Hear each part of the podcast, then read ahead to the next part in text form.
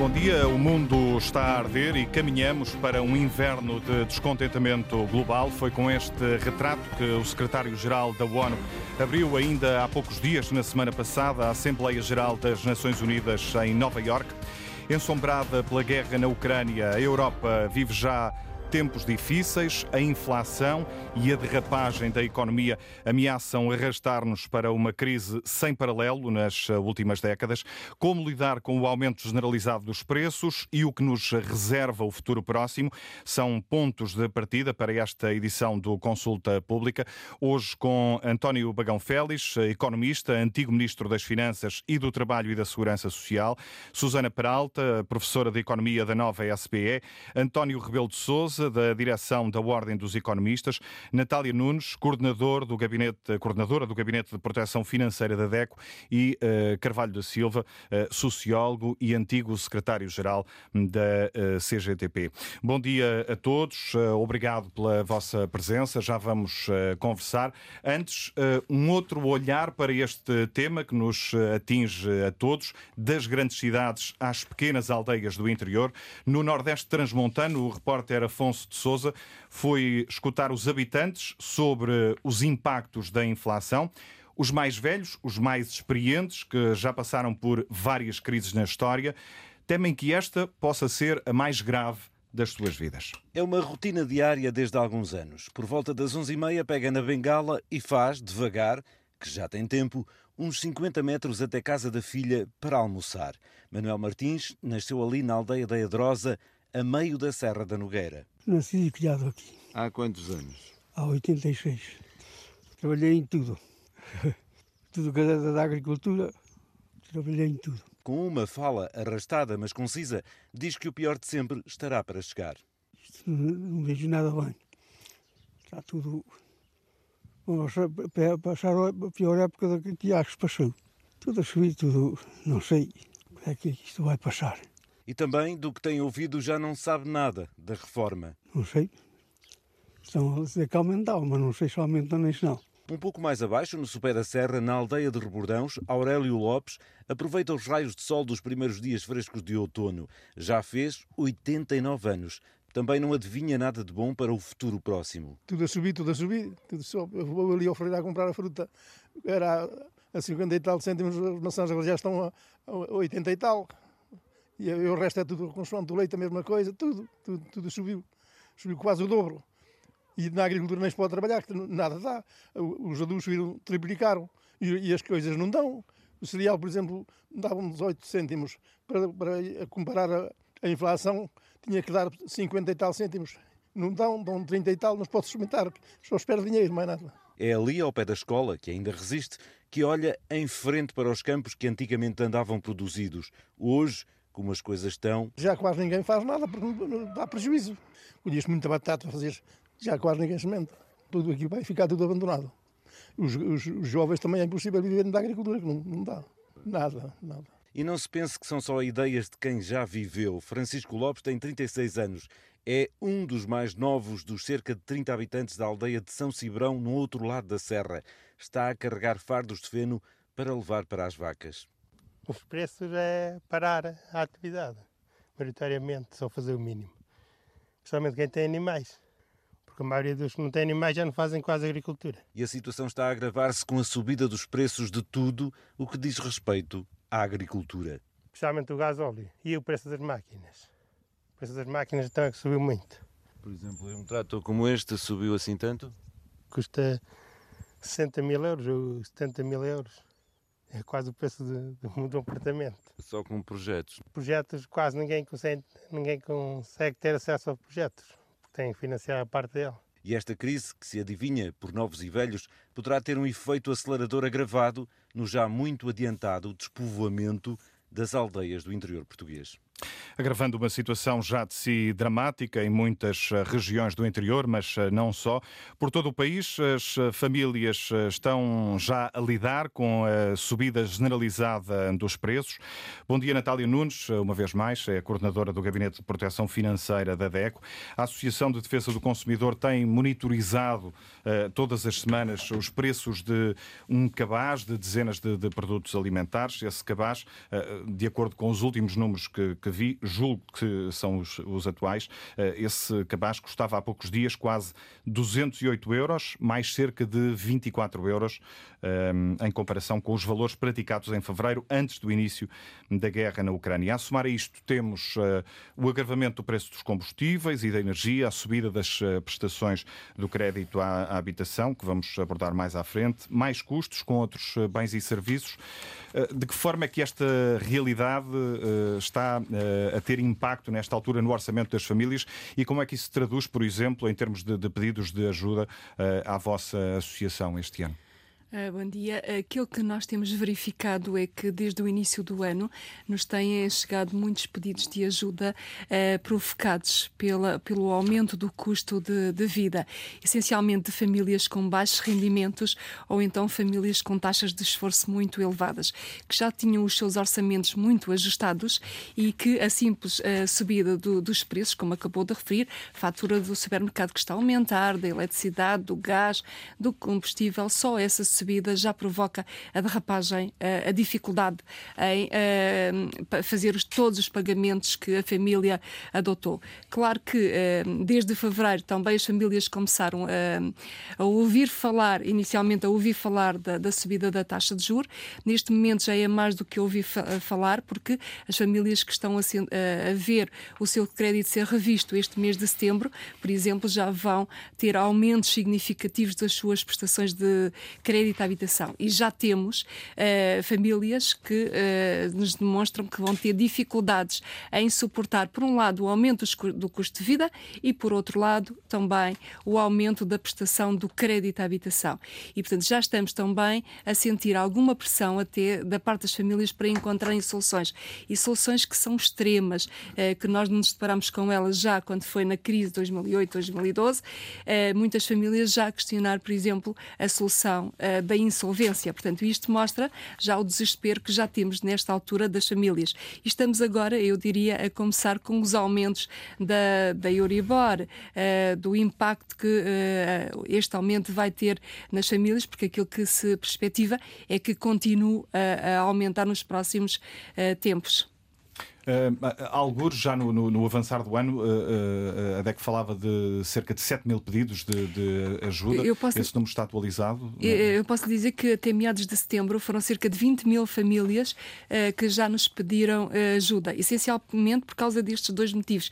Por um lado, o aumento do, do, custo de vida e, por outro lado, agora mais recentemente, o aumento da, um, da Euribor.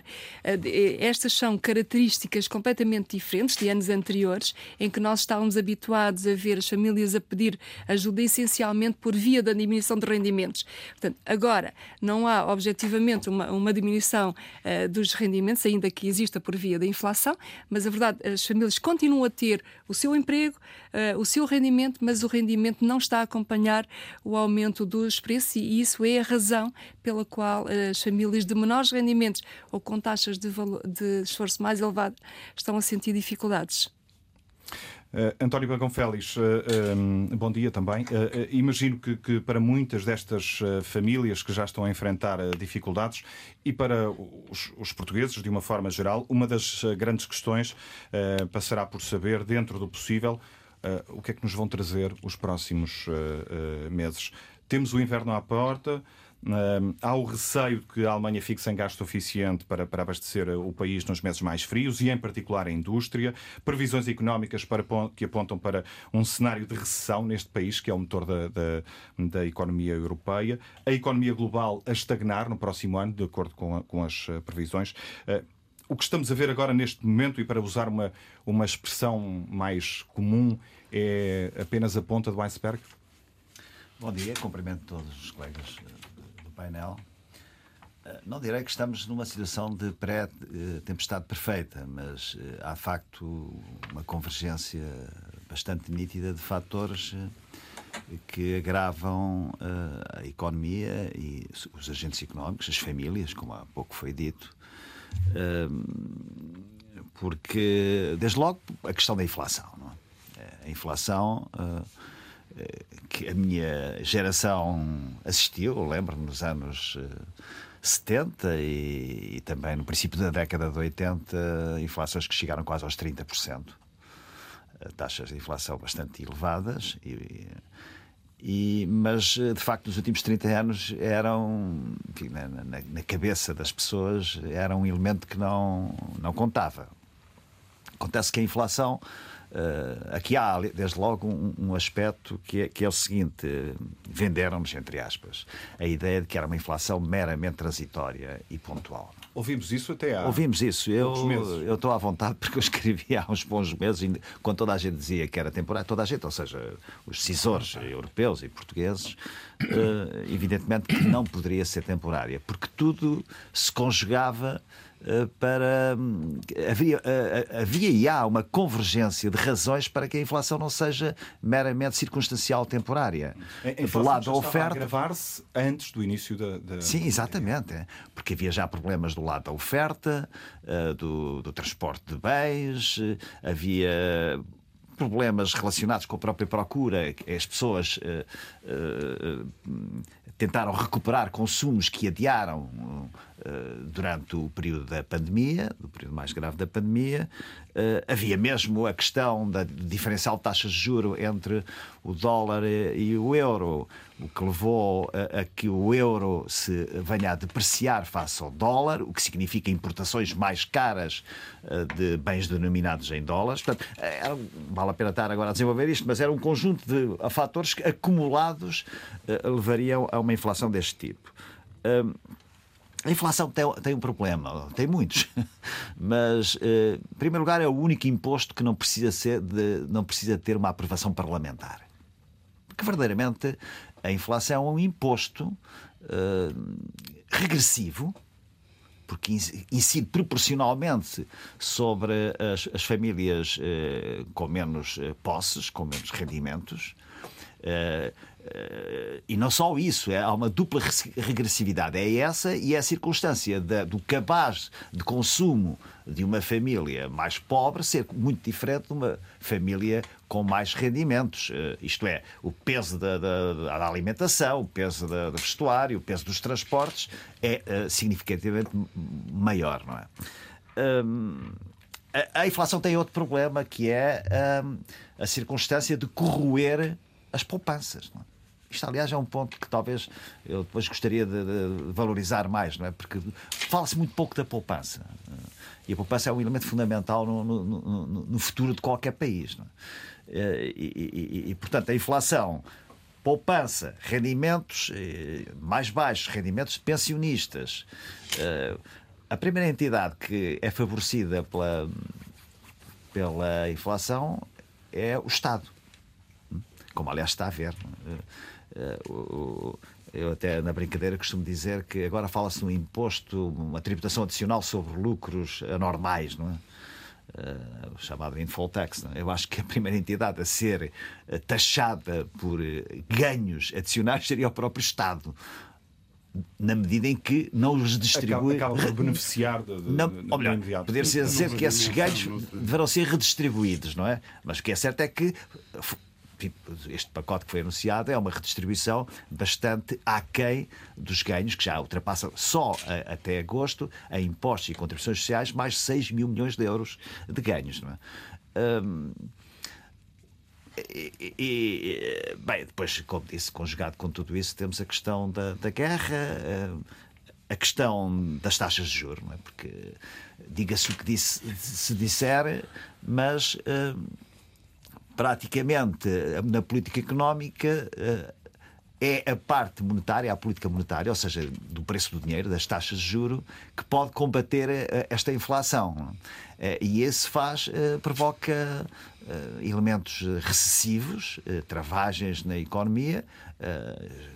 A Alemanha, creio que já está em recessão técnica, não é? E isso repercute-se depois num ambiente económico mais globalizado, como é aquele em que Portugal está inserido. Susana Peralta, hum, na reportagem de, de abertura uh, que, que, um, que, ouvimos no, no, no, início desta consulta pública, ouvíamos o, o receio de, das pessoas com, com mais idade em, em Trás-os-Montes uh, de que esta possa ser a crise mais grave uh, que já viveram ao longo, ao longo de, das vidas. Com base no conhecimento e, e na memória que terá de, de, outras crises mais recentes ou mais antigas, António Bagonfélix falava há pouco da década de, de, de 70, há alguma que lhe pareça ter uh, mais semelhanças com, com a que vamos atravessar ou ainda é cedo para, para estabelecer algum tipo de comparação? Um, eu acho que aquela que tem mais semelhanças é efetivamente a crise dos anos 70 por causa dos choques do petróleo, dos dois choques do petróleo, porque aquilo que nós estamos a viver. Ela, eh, bom, obviamente a pandemia e, e, como já foi aqui dito, nós já estávamos num processo inflacionista antes de começar a guerra. No entanto, aquilo que nós temos neste momento é, é um garrote no, no, fornecimento de bem absolutamente essencial ao funcionamento da economia, não só do ponto de vista das empresas, como do ponto de vista das famílias, e depois entra em todo o processo produtivo, que é a energia.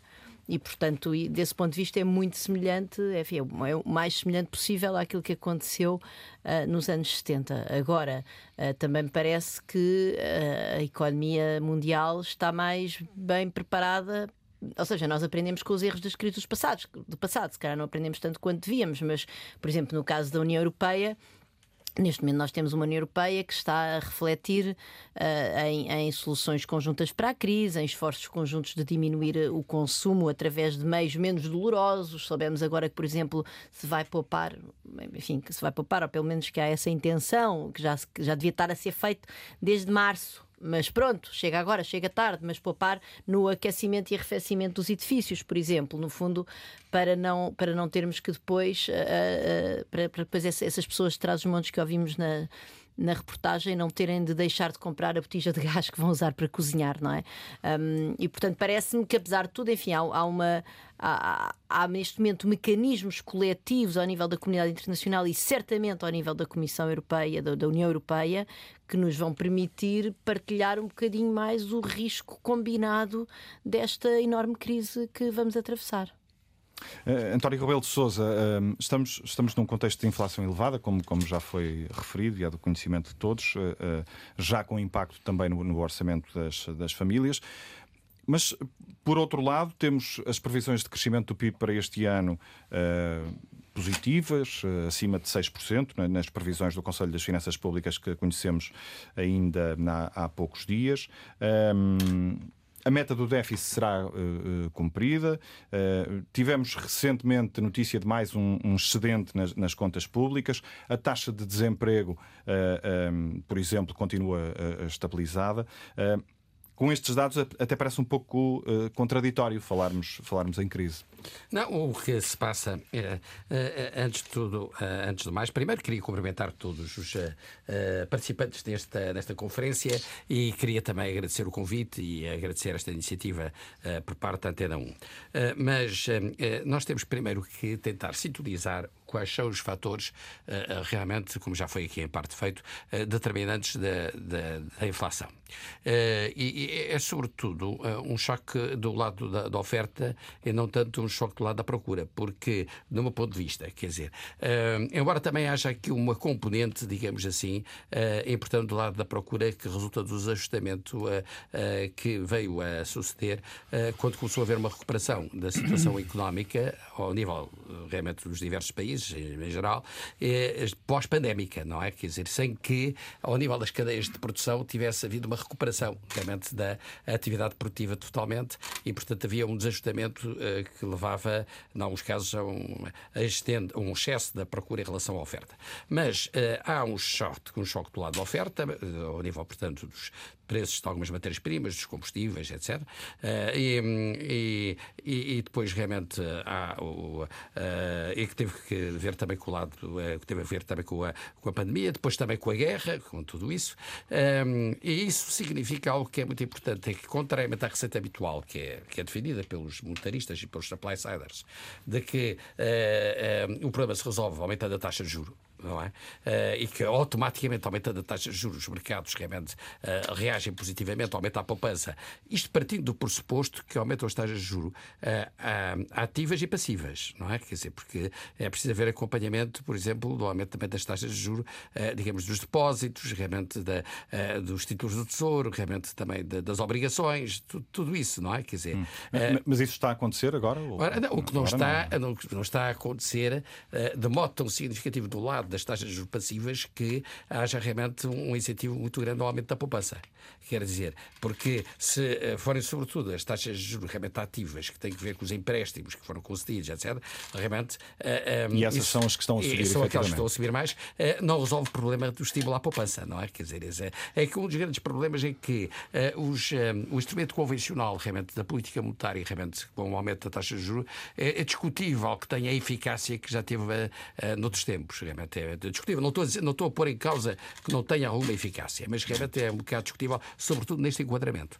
Ora bem, e, e portanto, eu, tenho um bocado de, de, dúvidas de que subindo as taxas de juros e, e, e apenas centrando uh, o ajustamento macroeconómico da subida das taxas de juros se consiga resolver o problema realmente da inflação. Tem, tem, tem realmente sinceras dúvidas, não é? Sobre, sobre isso. Já e, há, e acho que há outro problema que é, sobre, que é o problema da recessão. É que hum. nós temos que ter um certo sentido de equilíbrio no aumento das taxas de juros, que são inevitáveis, uh, não aumentando excessivamente, porque se isso acontecer, poderá haver, de facto, uma situação de recessão económica que seria altamente gravosa, não é? E, portanto, eu, eu cá penso que deveríamos também pensar noutros instrumentos que são muito importantes, não é? Um, Penso que uh, uh, os subsídios às empresas que uh, estão muito dependentes de matérias-primas com aumentos significativos de, de preços são realmente importantes para elas realmente conseguirem sobreviver, é um aspecto importante. penso que realmente o aumento, a haver de aumento das taxas de juros, é preciso também incentivar o aumento das taxas de juros, digamos, passivas, quer dizer, e, dos, e, e, a utilização de instrumentos financeiros que possam incentivar realmente realmente à poupança, não é? Realmente que isso é algo também bastante importante. Eh, eh, não, não sou, eh, é claro, eu, eu compreendo a posição da Ursula von der Mayer e de, de outras, e de outras pessoas que são favoráveis realmente à existência de um imposto maior sobre os sobre lucros, mas tem que ser de acordo com uma perspectiva realmente comunitária, ao nível da Europa. Quer dizer, e, e não pensar ao nível só deste ou daquele país, porque, por exemplo, se pensarmos no nosso país, em Portugal, eh, uma boa parte das grandes empresas, não, não eh, particularizando, recebe os seus lucros realmente através de empresas que têm no exterior, quer dizer, e, e portanto não são abrangidas por um aumento de lucro, um aumento da taxa de, sobre o lucro dos impostos, digamos assim, realmente sobre os seus sobre lucros que resultam da legislação nacional, quer dizer, portanto, é realmente um bocado ridículo, não é? Quer dizer, portanto, Portanto, ou há, de facto, uma política europeia, realmente nesse sentido, e, e isso posso, uh, isso, isso compreende-se, então, realmente, ou então, uh, de facto, não, não se é bem sucedido. Um, e, e quanto a, a, a, ainda à tributação, eu sou partidário, mas isso é a minha perspectiva, um, que é uma posição muito polémica, de que a relação aos um, uh, eh, impostos, um, uh, in, uh, impostos diretos, impostos diretos, portanto, IRC, são as empresas, no que respeita às pequenas e médias empresas, podia haver uma redução. Porquê? Porque eu acho que o impacto de uma redução de impostos nas pequenas e médias empresas, sobretudo abaixo de um determinado nível de faturação, uh, uh, o, impacto orçamental é mínimo. É mínimo. Se nós estudarmos realmente o impacto orçamental da tributação indireta, realmente é sobretudo ao nível das grandes empresas que realmente a tributação indireta resulta não é? E, e, a maior parte das receitas realmente tributárias provenientes de tributação indireta tem que ver com as grandes empresas. Ao nível das pequenas e médias empresas, realmente o impacto realmente é mínimo e isso poderia incentivar bastante, a, a, a digamos assim, a, atividade produtiva. Portanto, eu penso que temos que ser originais da solução a encontrar. Não pode ser uma solução assente apenas realmente na, no aumento das taxas de juros, não acompanhada de outras medidas. Isso dificilmente poderá realmente levar a que se obtenham bons resultados no controle da inflação. Mas, eh, de qualquer maneira, eh, por exemplo, para uma pequena economia aberta como a economia portuguesa, nós estamos muito dependentes daquilo que acontecer internacionalmente. Portanto, quer dizer, a componente exógena é, é, realmente muito relevante. Como, como em quase tudo. Já está a entrar aí na, na, na, na, parte das, das soluções para responder a este contexto difícil que vivemos. É um, um tema que, que vamos uh, detalhar já, uh, já a seguir, mais, mais daqui a pouco. Uh, estava aqui ainda na fase de tentarmos explicar às pessoas que crise efetivamente é que vamos ter e que problemas é que elas vão uh, um, enfrentar nos, uh, nos próximos meses, eventualmente nos próximos anos. Carvalho da Silva, bom dia. Uh, bom dia. Vamos de crise em crise, com uma pandemia pelo, pelo meio. Enquanto sociólogo, parece-lhe que, que as famílias estão conscientes do que aí vem? Bom dia, cumprimento todos, todas e todos os ouvintes e os companheiros e companheiras de painel.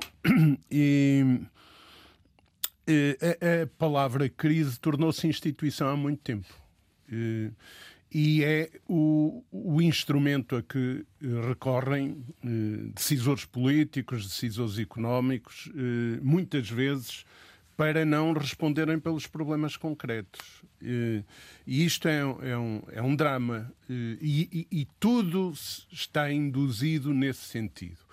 E há uma, um afastamento eh, profundo eh, das pessoas das causas dos problemas com que se estão a, a deparar e isso diminui a pressão para as respostas aos problemas.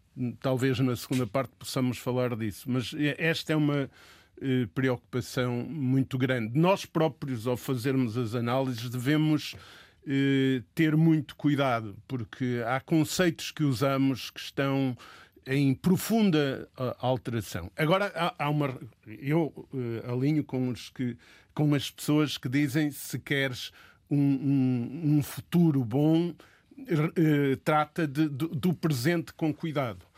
E o que está induzido é que nós estamos de crise em crise, o catastrofismo vem sempre o pior, vem sempre o pior, e portanto as pessoas são amarfanhadas, são limitadas na sua possibilidade de, de contestação, da exposição dos seus problemas e da, da exigência de respostas. Eh, posto isto, eh, há que, eh, sem dúvida, olhar a realidade que estamos a, a viver e, e, as pessoas têm profundas razões para estarem preocupadas. Permita-me só três, quatro notas muito curtas. Primeiro, de certa forma, já aqui foi feito, já foi induzido, em particular pelo, pelo António Rebelo de Souza, uma questão que, que, é fulcral aqui. A inflação com que estamos a deparar não resulta dos salários, do aumento dos salários, nem no, do nível de consumo dos portugueses. Os estudos sobre consumo mostram que nós estamos a, a consumir mais ou menos o mesmo. Houve uma ligeira uh, alteração não é, no, na resposta à pandemia, mas foi um período, um período eh, relativamente passageiro, ele está em, em desaceleração. Nós estamos até, em muitos casos, já a consumir menos produtos do que consumíamos. E produtos eh, fundamentais, em particular, eh, as famílias mais carenciadas, que aqui já foi eh, colocado. E, portanto, nós não estamos numa, numa situação de inflação comparável com a que tivemos nos anos 70, que eu vivia, nos anos 80, e alguns de nós aqui viveram. E a política Ou seja, monetária... o choque aqui está, está na, na, na oferta, é isso? É, é, é, Mas em parte. 70 também estava na oferta. Não? Eh, num, num, numa parte, numa parte. Podemos falar disso. Não, mas há, um problema de, há, uma, há uma dimensão. Mas deixe-me chegar ao, ao, fim do claro. raciocínio e depois podemos dialogar um, um bocadinho. Obrigado pela, pela observação. Aqui a política monetária que foi anunciada e, o que vem em torno da política monetária apresentada pela senhora Lagarde nos últimos dias é preocupante eh, eu acho que é errado, que é complicado para países como, como o nosso, eh, à luz até daquilo que vão ser os aspectos sensíveis da, das dinâmicas eh, posteriores. E, e, e, posto isto, porque nós temos que. Nós não nos esqueçamos, a pandemia pôs a nu as contradições das cadeias de valor. vai haver recomposições de cadeias de valor num contexto em que o mundo está numa dinâmica de crises, de, de, indução de crises, numa espiral belicista perigosa no contexto de alteração geopolítica profunda que leva, por exemplo, a que quando falamos em comunidade internacional tenhamos algumas cautelas porque há atores que estão a intervir agora e que vão intervir agora que não se imaginava que interviessem assim.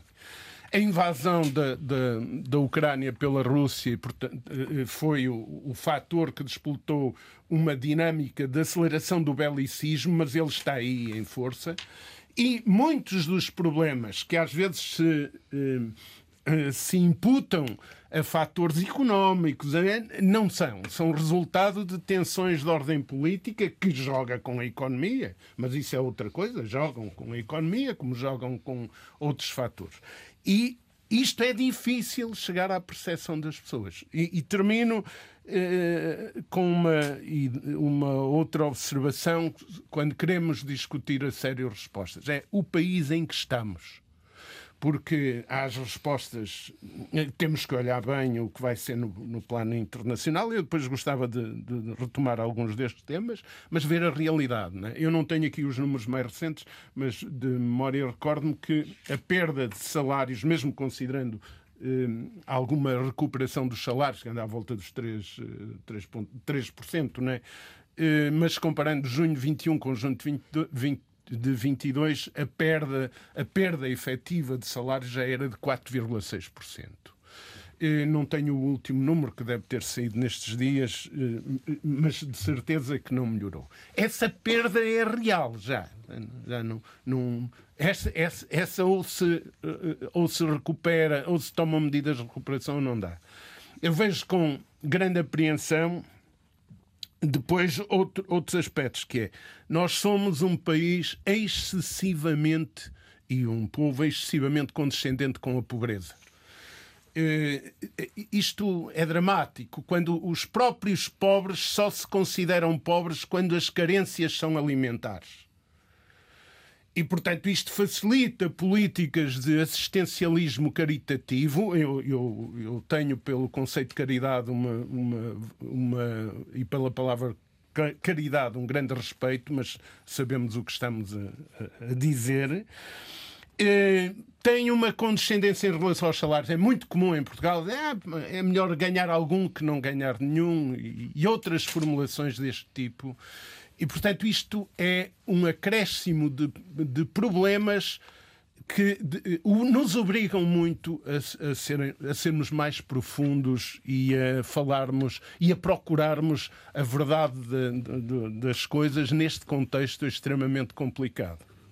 Susana Peralta, eh, estava há pouco a a falar, julgo que, sobre as características da, da, da, da, crise de 70, da situação de 70 e eventual comparação com, com o período que vivemos agora? Não, não, mas eu, eu, o que eu disse era, eu acho que estamos dois de acordo, ou seja, é, é, hum, é uma crise que tem, que tem também uma origem no lado da oferta, eh, nesta, neste garrote do, do lado dos mercados energéticos, Embora seja verdade que a nossa crise atual também tem a dimensão da, da desadequação, vamos dizer, da procura e oferta uh, devido à pandemia, em que se optou por, uh, por enfim, por, por, por não por não fazer, não, não, por exemplo, nós devíamos provavelmente ter tributado as pessoas, fazer, aplicar uma política de, de, de, tributária, ou seja, de impostos na pandemia, que fosse retirar dinheiro onde, onde, as pessoas não tinham perdido dinheiro para poder transferir para as outras, em vez disso optou-se por financiar isso de maneira monetária, enfim, com a impressão de notas do Banco Central Europeu, que, que, foi bastante modesta, devo dizer, relativamente a outros bancos centrais. Basta ver a situação, por exemplo, da inflação eh, no, no Reino Unido, como ela está muito pior, porque de facto o Banco Central uh,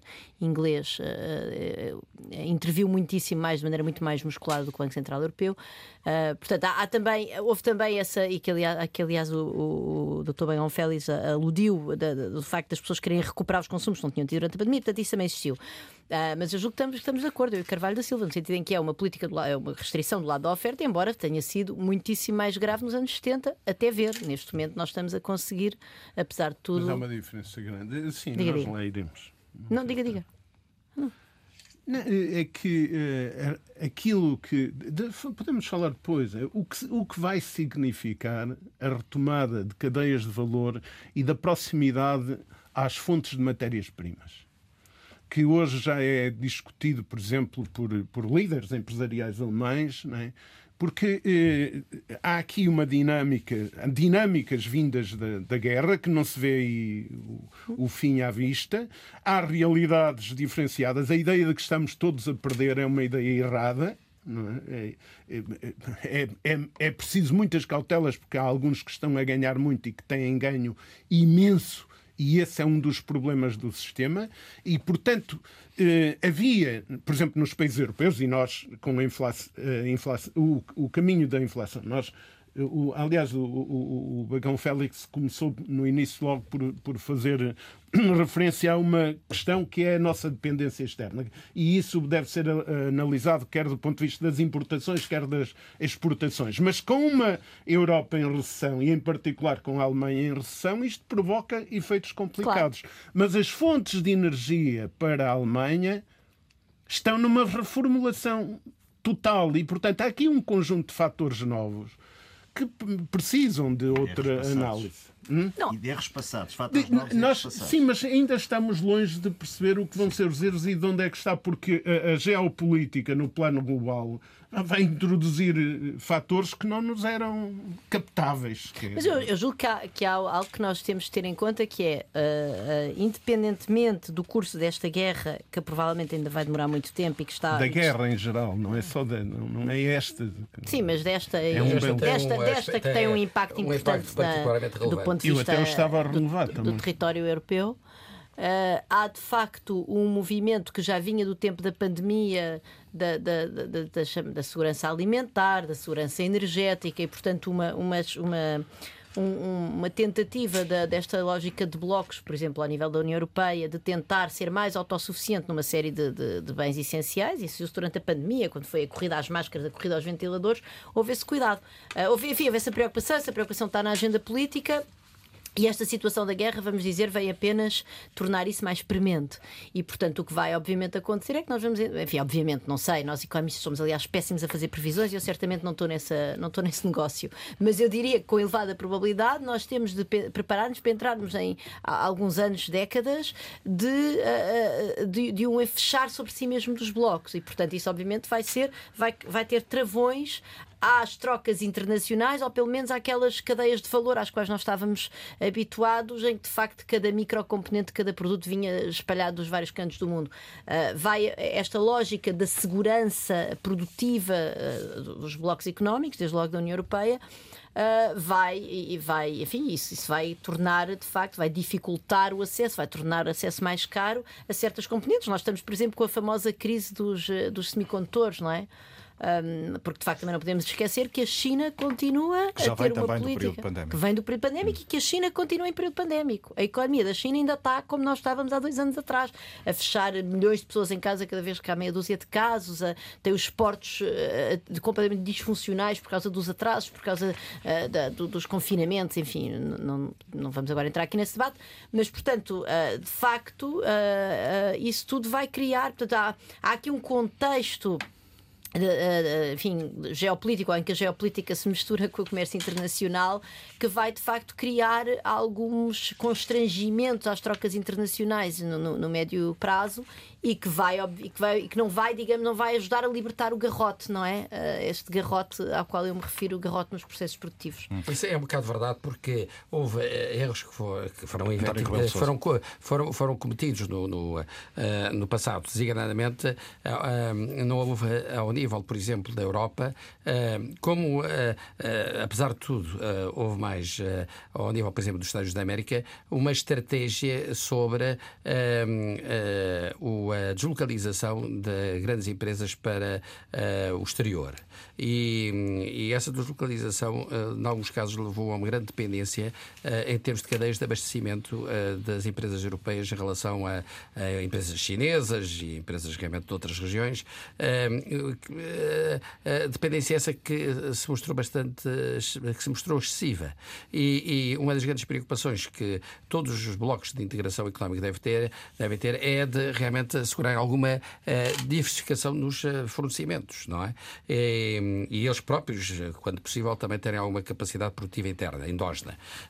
Os Estados da América, apesar de tudo, fizeram de, de uma maneira um pouco mais sábia, porque criaram também mecanismos de dependência económica e financeira uh, nesses países para onde se deslocalizaram, não é? Porque, por exemplo, a própria China, uh, para onde deslocalizaram muitas empresas uh, americanas, um, está também muito dependente da evolução da situação económica realmente nos Estados da América. António Rebelo de Sousa, se não se tem assumido um, até tão tarde que este fenómeno de inflação um, era, uh, era transitório.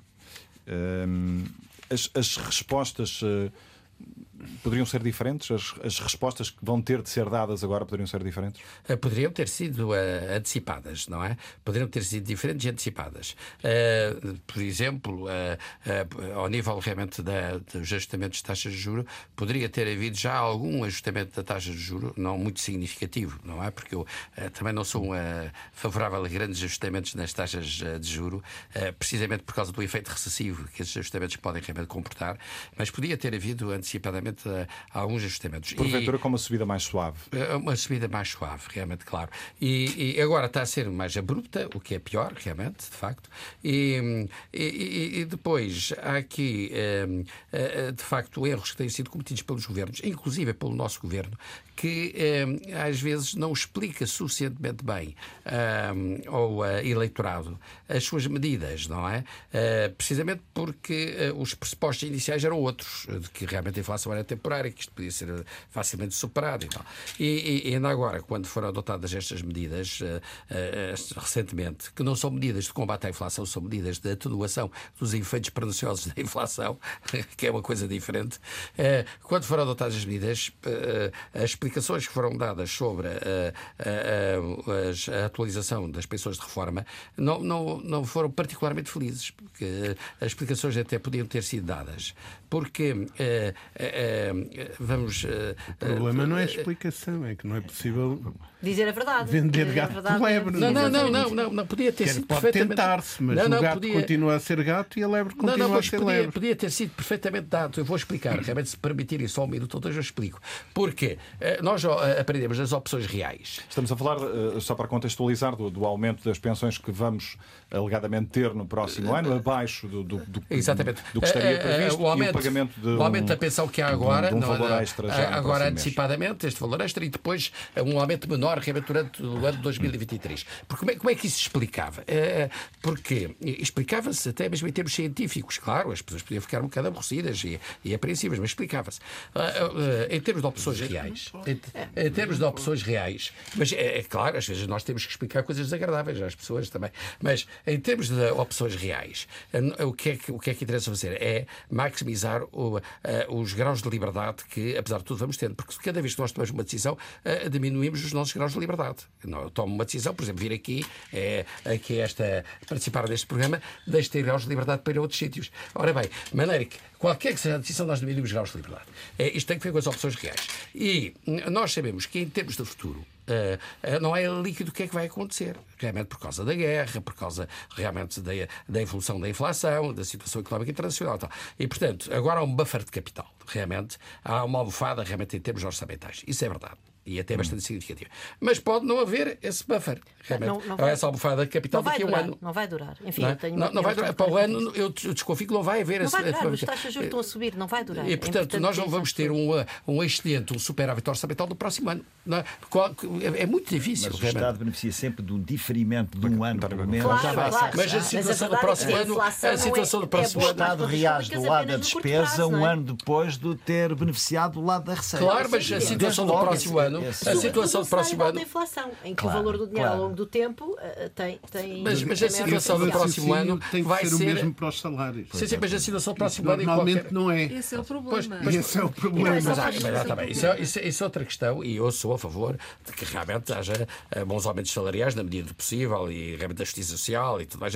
Eu sou neo-keynesiano, portanto acho que realmente é, é importante haver distribuição do rendimento, não é? É evidente, hum. qualquer neo-keynesiano. E já vamos sou, voltar... dos, dos poucos neo-keynesianos assumidos que, que ainda existem. Ora bem, agora o grande problema, é, é, o, que já, o que já não é nada mau, porque as pessoas têm, têm vergonha de dizer que são neo-keynesianas. Mas o, o, o, grande problema aqui é que é, nós, no próximo ano, não sabemos se não vai ser particularmente problemático. Portanto, o que é que fez o governo? O governo, realmente, usufruindo da situação particularmente favorável que é este ano, faz um, um aumento das pensões de reforma agora ainda este ano e depois realmente faz uma, um aumento menor do próximo ano, mas depois, no cômputo geral, até finais de 2023, as pessoas estão relativamente compensadas. A questão é 2024. Então, é 2024 vamos, porque, vamos falar porque sobre o ponto isso mais, de mais partida, porque o ponto de partida depois realmente é diferente e não há segurança que continuam, eh, possam ter realmente atualizações. Claro. Que, mas nada nos diz, porque o governo também não, não disse o contrário, e o governo devia assumir isso, que no próximo ano, isto é, em outubro de 2023, o governo não assuma que tem que fazer uma nova, um novo aumento de pensões de reforma até porventura no, no mês de outubro ou novembro de 2023, não é?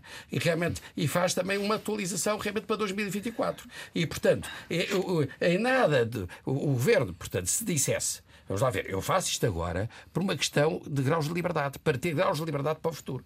Porque realmente, se a situação for catastrófica do próximo a... ano, se tivermos em guerra generalizada, vamos... não podemos mesmo aumentar. Vamos voltar é? a esse tema agora, daqui a pouco. Nós, nós, é só uh, para também... manter os graus de liberdade. Hum. Mas, se realmente as coisas evoluírem favoravelmente, no próximo ano nós faremos novos aumentos. Hum. E o ponto de partida será diferente para 2024. Deixe-me retomar Portanto, aqui a questão se do Se fosse do explicado aumento... assim, as pessoas compreendiam. Eu penso que compreendiam, não é? Hum. é Deixe-me retomar aqui a questão do, do, da, da, subida das taxas de juro por parte do, do BCE, a, a, a arma principal, digamos assim, do Banco Central Europeu para tentar controlar a inflação. Em resultado disso, as Euribor começaram a subir, agravando o valor das prestações para quem tem crédito à habitação. Natália Nunes, estamos a falar de um aumento que, em alguns casos, pode ser de centenas de euros. Há várias simulações a circular nesta altura. O que é que a DECO está a recomendar nesta altura às famílias? Uh, uh, sei que há um, um simulador uh, disponível no, no, site da associação, por exemplo, para, para que as pessoas possam ter uma ideia uh, do que é que eventualmente eu, eu acho que, pode estar pela frente. Desde logo era importante as pessoas irem acompanhando a evolução da Euribor. Eh, porque é verdade, e também já se falou aqui eh, várias vezes, que no início do ano, em fevereiro, quando o BCE começou a falar da necessidade de subida da Euribor, a expectativa era que ela fosse subindo lentamente e também as famílias tivessem aqui algum tempo para se irem acomodando, digamos assim, aos aumentos. Aquilo que estamos a verificar agora é que não, que esse aumento é galopante. Portanto, e as famílias têm aqui, eh, eu diria que quase que a obrigação de irem acompanhando os, os valores da Euribor e de fazer simulações com os dados dados do seu empréstimo, porque é com esses que devem fazer e não devem olhar apenas para os dados das simulações que têm vindo a ser divulgadas, é com os seus dados, portanto, saber qual é que é o valor do seu empréstimo, qual é que é o valor do seu spread, qual é que é a duração um, do empréstimo e com esses dados fazer a simulação. Pode utilizar o nosso simulador ou pode utilizar também o simulador do Banco de Portugal. São simuladores muito fáceis de, de utilizar. Isto vai dando em cada momento a ideia à família de qual é que vai ser o valor da sua prestação. E esse dado é importante para eles irem ajustando o seu orçamento familiar, para que quando houver a revisão do, do empréstimo, eles tenham a capacidade de uh, suportar o, o empréstimo. Para isso, têm que ir tentando fazer, fazer cortes, como todos nós sabemos que as famílias já o estão a fazer, já foram aqui até referidos alguns, nomeadamente eh, as compras de supermercado. Nós sabemos que quando as famílias começam a ter dificuldades, é um dos primeiros cortes que começam a fazer.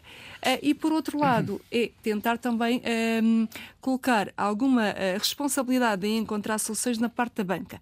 Sempre que a família verificar que vai ter dificuldades em honrar o compromisso com o aumento da, da Euribor, deve contactar o banco no sentido de lhe dar a conhecer as dificuldades, a preocupação e tentar encontrar aqui uh, uma, uma solução. Ao contrário daquilo que acontecia uh, até 2012, em que a, a, banca não estava obrigada, digamos assim, a acompanhar, a analisar e a, e a, apresentar soluções ao consumidor, desde 2012 esta parte está, porque foi uh, criada uma legislação que obriga a que, pelo menos, haja, haja esta avaliação.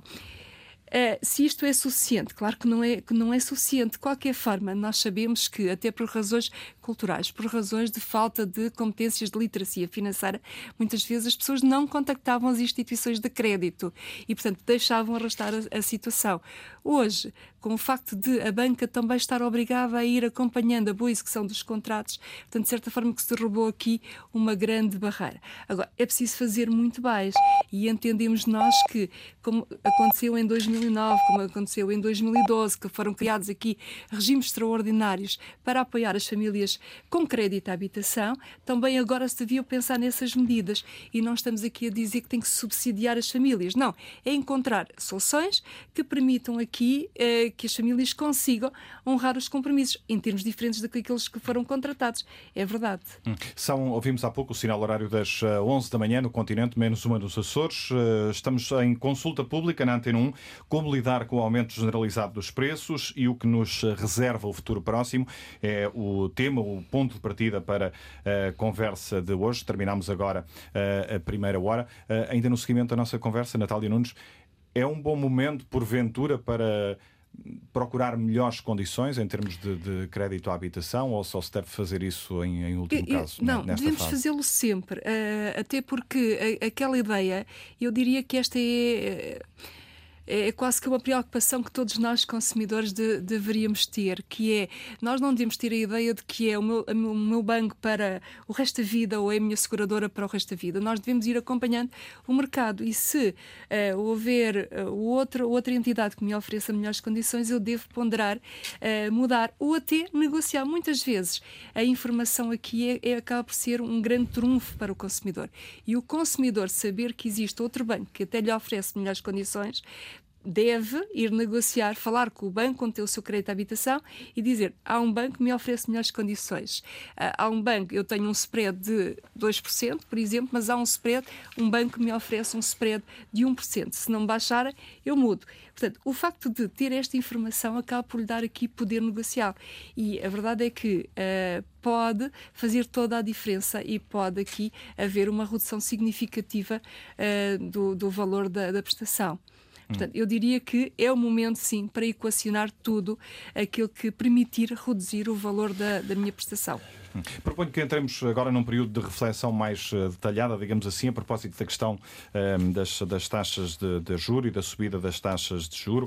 Uh, um, ehm, Bagão Félix, eh, escutámos uh, ainda há poucas horas uh, um, o Presidente da República a pedir equilíbrio ao, ao Banco Central Europeu, a explicar que o BCE está a ter uma espécie de reação na linha de orientação americana. Um, ou seja, nem que custe o crescimento da economia, dá-se prioridade a, a, subidas massivas de juros. A diferença, diz o Presidente, é que os Estados Unidos podem produzir os, os dólares que, que quiserem.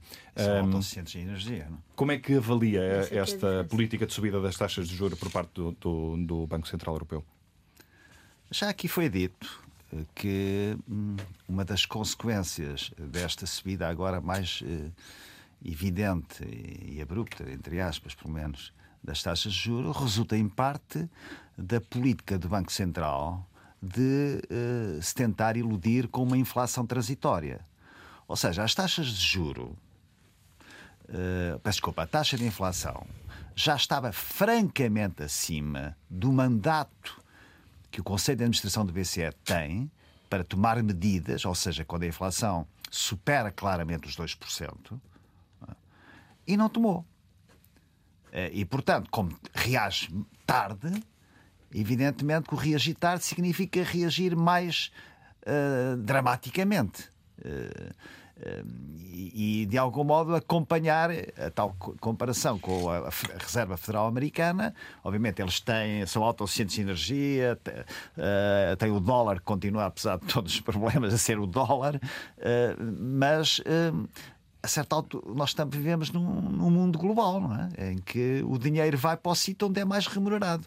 Isso, portanto, gerou e alimentou uma, uma, uma outra componente da inflação, que é designadamente a importação de, de, de, bens e bens energéticos, em grande parte, denominados em dólares, a entrar na Europa mais caros, porque, uh, repito, porque o euro se tem vindo a desvalorizar face uh, ao dólar.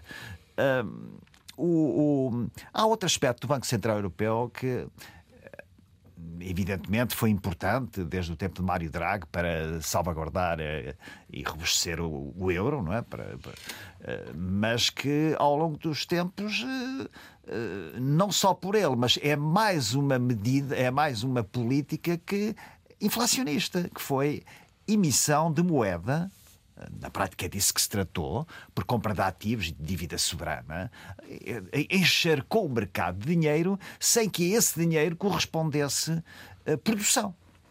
Uh, e, e, portanto, uh, só por si poderia, uh, ser, poderia ser dominável, mas com estes todos os fatores que eu e os colegas aqui do painel referiram, é mais uma acha para a fogueira. Não é? Ah, ah, ah, gostaria ainda de, de referir.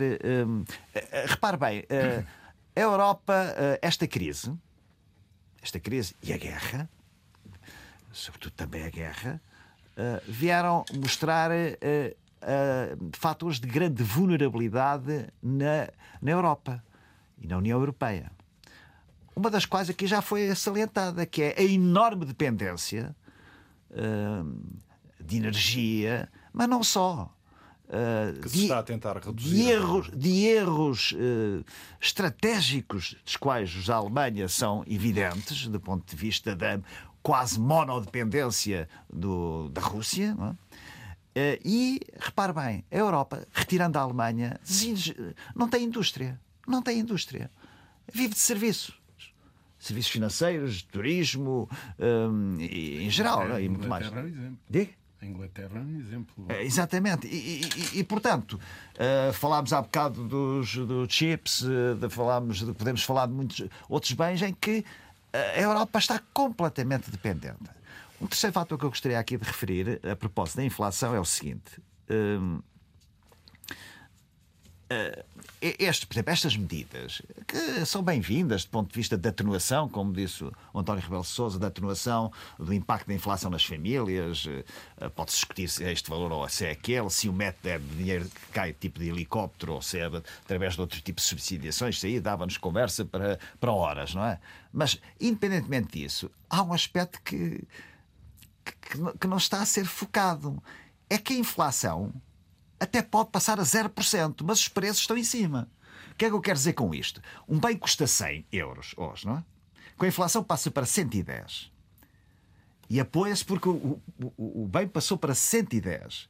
Acontece que a inflação até pode desaparecer. Passamos a taxa de inflação de zero. Mas os 110 Continua. não passam para 100. Portanto, esta é que é a questão fundamental, aliás, relacionada com, com o aumento das pensões. Não há nenhum esforço é... de explicação que o. Diga que não há nenhum esforço da explicação para explicar isto. Quer dizer, é uma, parece que é uma ilusão, parece que a inflação é um ponto de acumulação naquele momento e que depois desaparece. Claro. Não desaparece mais. Ou seja, quando se fala a propósito dos pensionistas, não é? que eh, eh, esta, esta coisa, aliás, é, costuma dizer que não há almoços grátis, não é? Agora temos que dizer que não há meia pensão grátis. Porque esta meia pensão que é dada vai ter um custo, um custo brutal que é a, eh, eh, a perda definitiva, se, eh, em condições tudo o resto constante, a perda definitiva daquilo que é essa meia pensão. Essa meia pensão é dada agora, antecipadamente, portanto, não é um aumento de despesa, é apenas uma antecipação de alguns meses dessa despesa, para nunca mais ser dada. E, no entanto, a inflação tem esta coisa terrível: é que pode estabilizar, ou melhor, pode passar-se a um momento de inflação, taxa de inflação igual a 0%, mas esses bens tem exatamente o efeito contrário ao decréscimo da pensão. Portanto, há uma divergência. E quem diz isso diz dos salários, não é? Eu vou-lhe dar só um número que, que eu acho que é, é, é, significativo a propósito do Estado ser o grande beneficiário da inflação, não é? do ponto de vista orçamental, do ponto de vista do déficit, do ponto de vista da dívida. Porque é que se diz, diz, que a dívida está a descer, a dívida pública? Está a descer em termos relativos, porque o denominador está inchado nominalmente pela inflação. Basta. Isto é o problema da inflação, beneficia os devedores.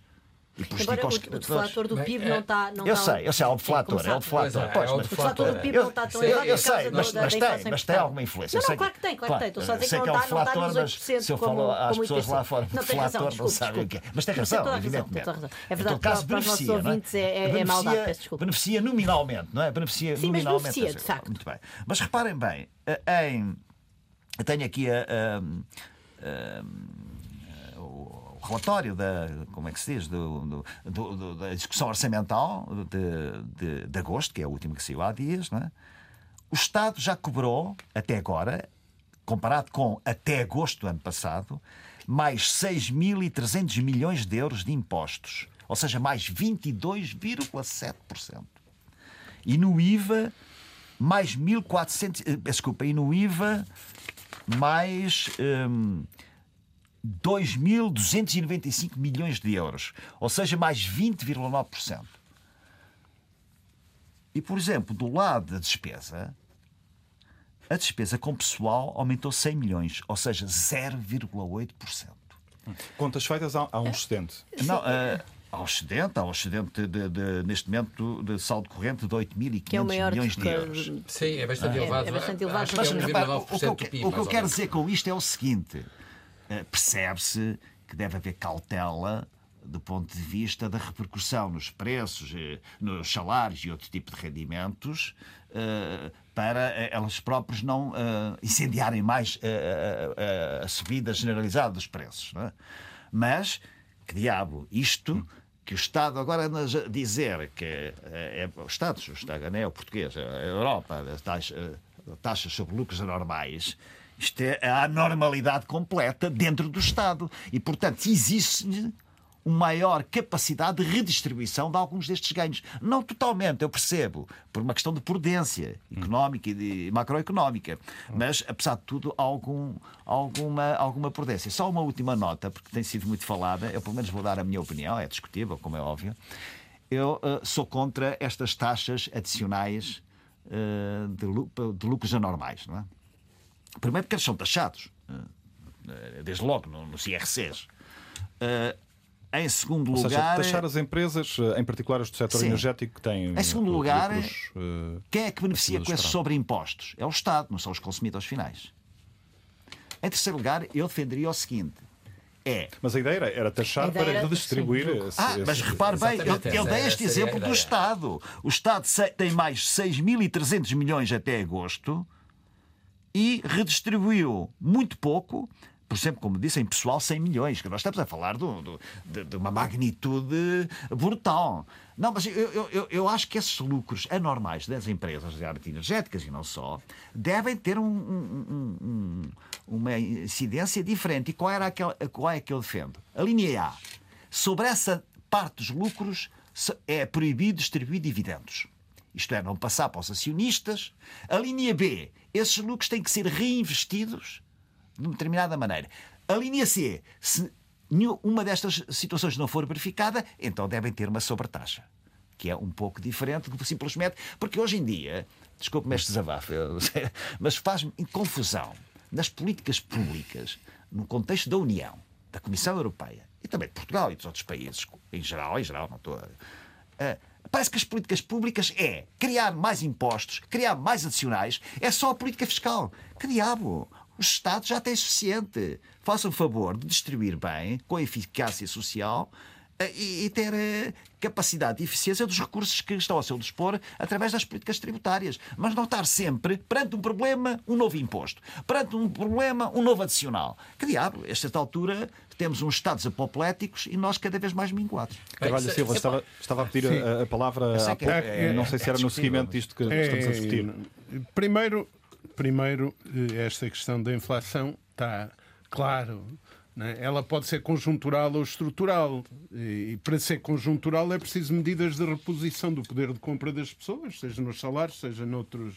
E não é isso que está a ser feito e, portanto, não há explicação possível. Uh, uh, o que eu gostava de relevar, em primeiro lugar, é que o discurso da responsabilização dos salários pela inflação é não só injusto, como uma falácia no contexto que vivemos e, portanto, eh, vários dos argumentos que foram expandidos, desde logo pelo governador do Banco de Portugal, mas também por, por, por outros, por membros do governo e não só, com a ideia de eh, atualizarmos os salários, vem aí uma, uma, uma espiral inflacionária, etc.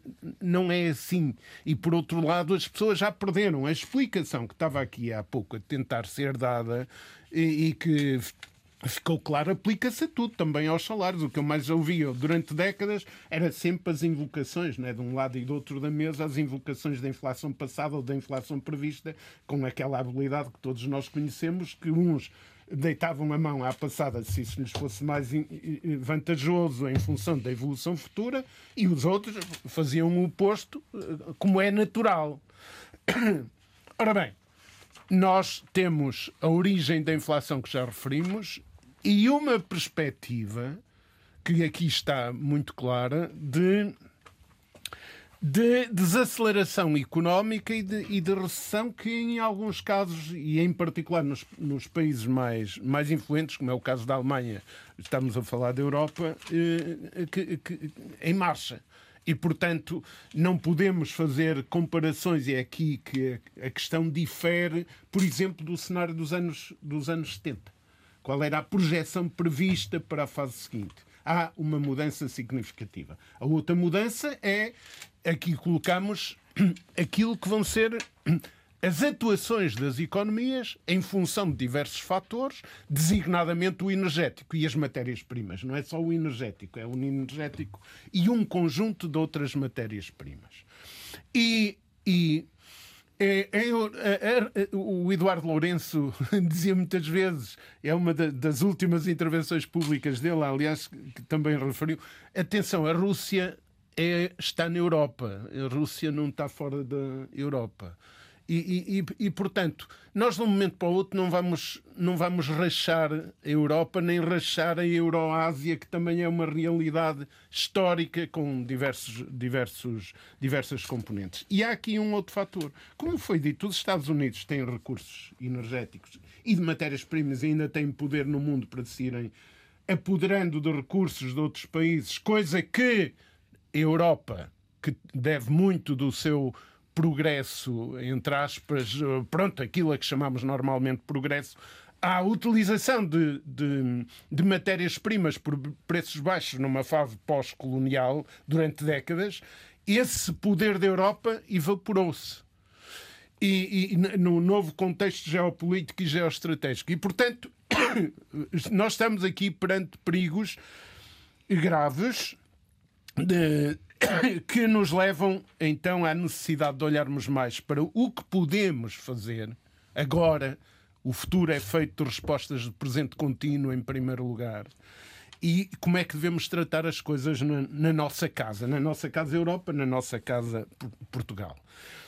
Desde logo, e, e, e sou muito sintético, desde, de, de, desde logo foram feitas referências ao posicionamento dos Estados Unidos que nos levam a uma constatação clara. Nós não esperemos que os Estados Unidos venham em socorro da economia de, uh, europeia.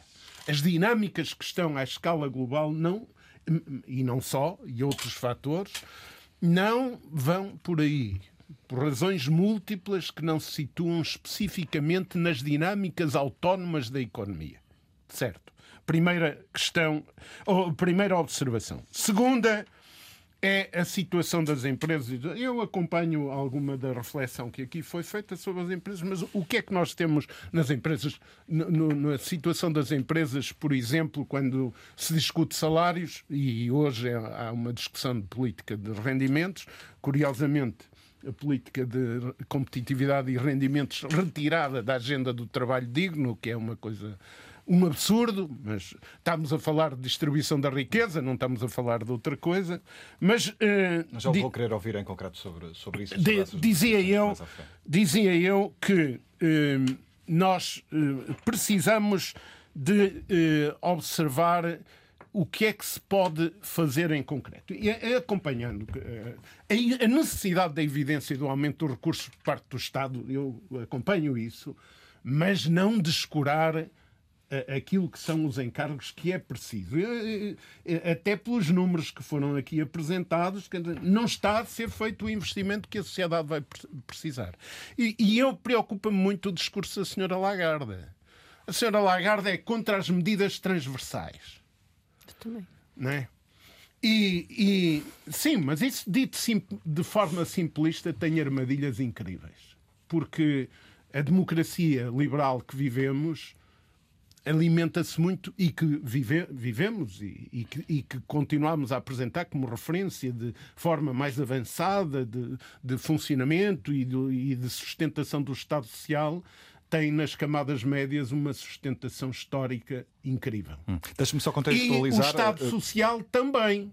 Hum. Se nós passamos para medidas que apontam para desproteger amplas camadas da, da sociedade e preocupação só com os, o, o, o dar alimentação aos, aos, aos pobrezinhos, acompanhado de transferências diretas do Estado, nós armadilhamos o Estado Social a uma velocidade incrível. Deixa-me só contextualizar. E, portanto, uma, coisa parece, uh, defende... uma coisa que parece natural e, e, que vamos lá dar a quem mais precisa, transforma-se numa armadilha. Hum. E, e uh, termino mesmo só. De, de, a questão das empresas. O que está a dizer. Ah, tá. Christine Lagarde o que defende é que as medidas devem ser temporárias uh, e uh, apenas para pessoas em situação mais, mais frágil, digamos assim, e não para é todos. É isso que eu, que eu, que eu, eu posso... estou a referir. Mas, eu, eu dizer, porque em relação. Também, também já agora, e em relação às empresas, era a última nota, porque foi aqui muito colocada.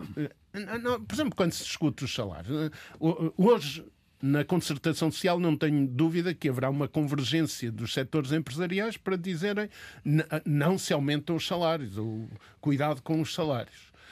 Eh, em 2019 a postura era outra. Eh, e, e, e induziam-se. Qual é a situação das empresas? Nós temos. As empresas não estão todas na mesma situação. Nós temos grandes grupos que estão a ter lucros fabulosos na distribuição, no, na, na, área da energia e outras, e não estou com isso a discutir os mecanismos para quanto aos impostos.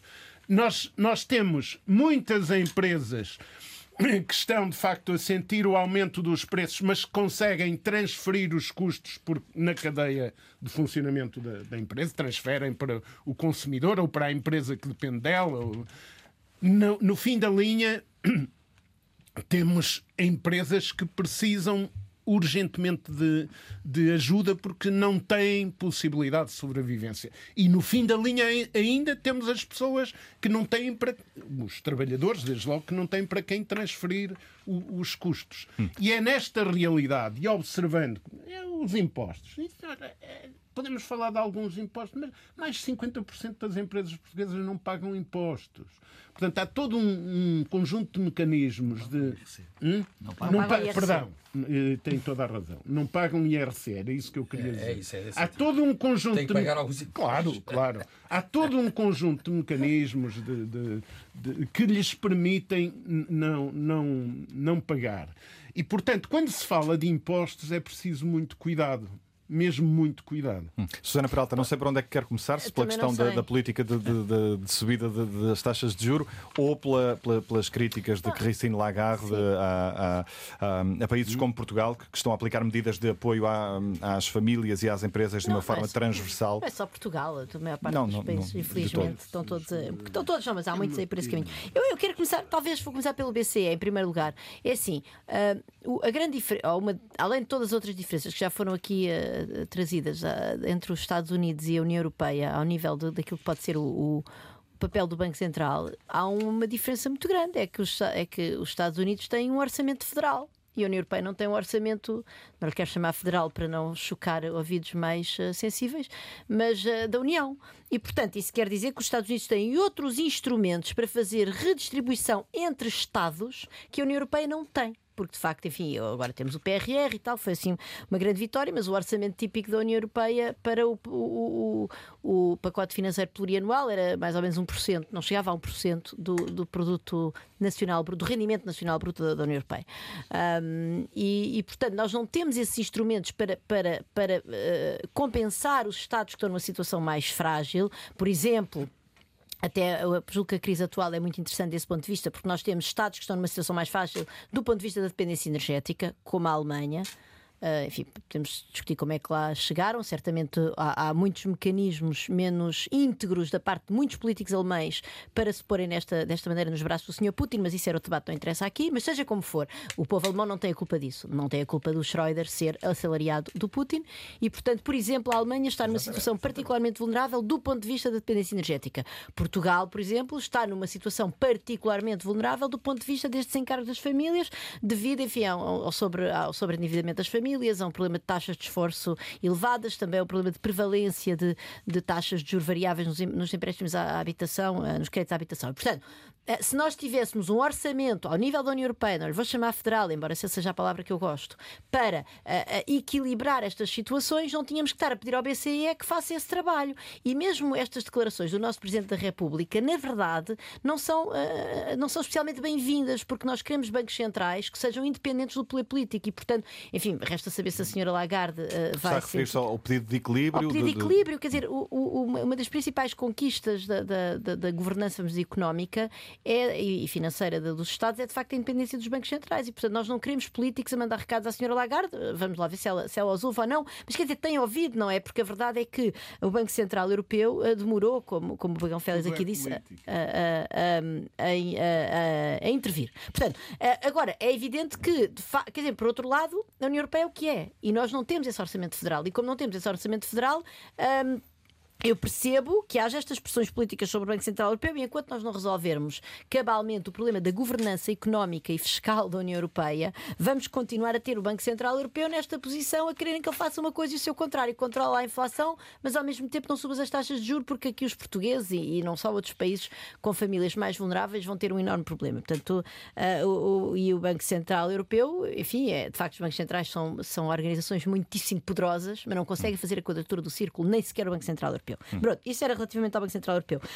Um, relativamente à questão da reposição do poder de compra, vamos lá ver uma coisa.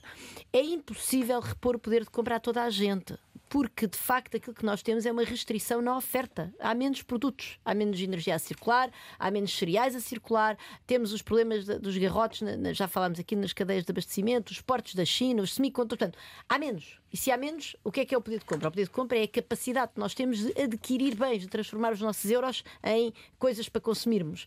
Isso é impossível, não podemos repor a toda a gente.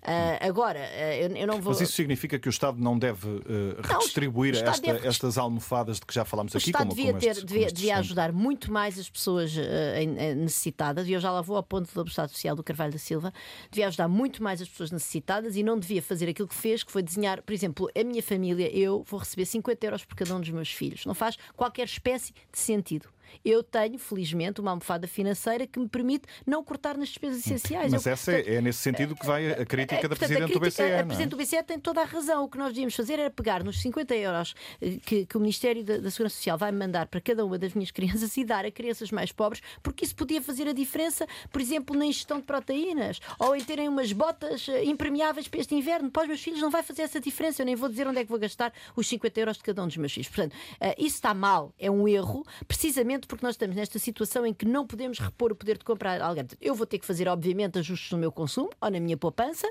Agora vou fazê-lo em coisas que, acreditem em mim, eu e todas as outras famílias, como em Portugal, não vão fazer falta do ponto de vista daquilo que é o nosso consumo essencial. Portanto, vai haver comida na mesa, vai haver roupa uh, quente uh, para o inverno, vai haver uh, dinheiro para os transportes. os meus filhos agora, por acaso, beneficiam do passe gratuito, mas se não beneficiassem, não haveria problema. Portanto, tinha que cortar noutras coisas, se calhar em férias, em, em coisas, enfim, mais, eh, mais uh, supérfluas em se calhar ia comprar menos roupa, não sei, eu sei, certamente irei, mas quer dizer, uh, agora não estamos a falar destas famílias que chegam desesperadas à porta da DECO a não poder a terem que fazer a escolha entre, entre enfim, pagar a prestação da casa ou, ou comprar, ou comprar proteínas para alimentar as suas crianças. Portanto, é portanto desse ponto de vista, mas eu já lá vou à questão do Estado Social. Eu sou, é muito, eu sou muito sensível à questão do Estado Social assistencialista, peço desculpa, e eu julgo que nós não podemos ir nessa direção. Agora, isso é um problema muito mais estrutural.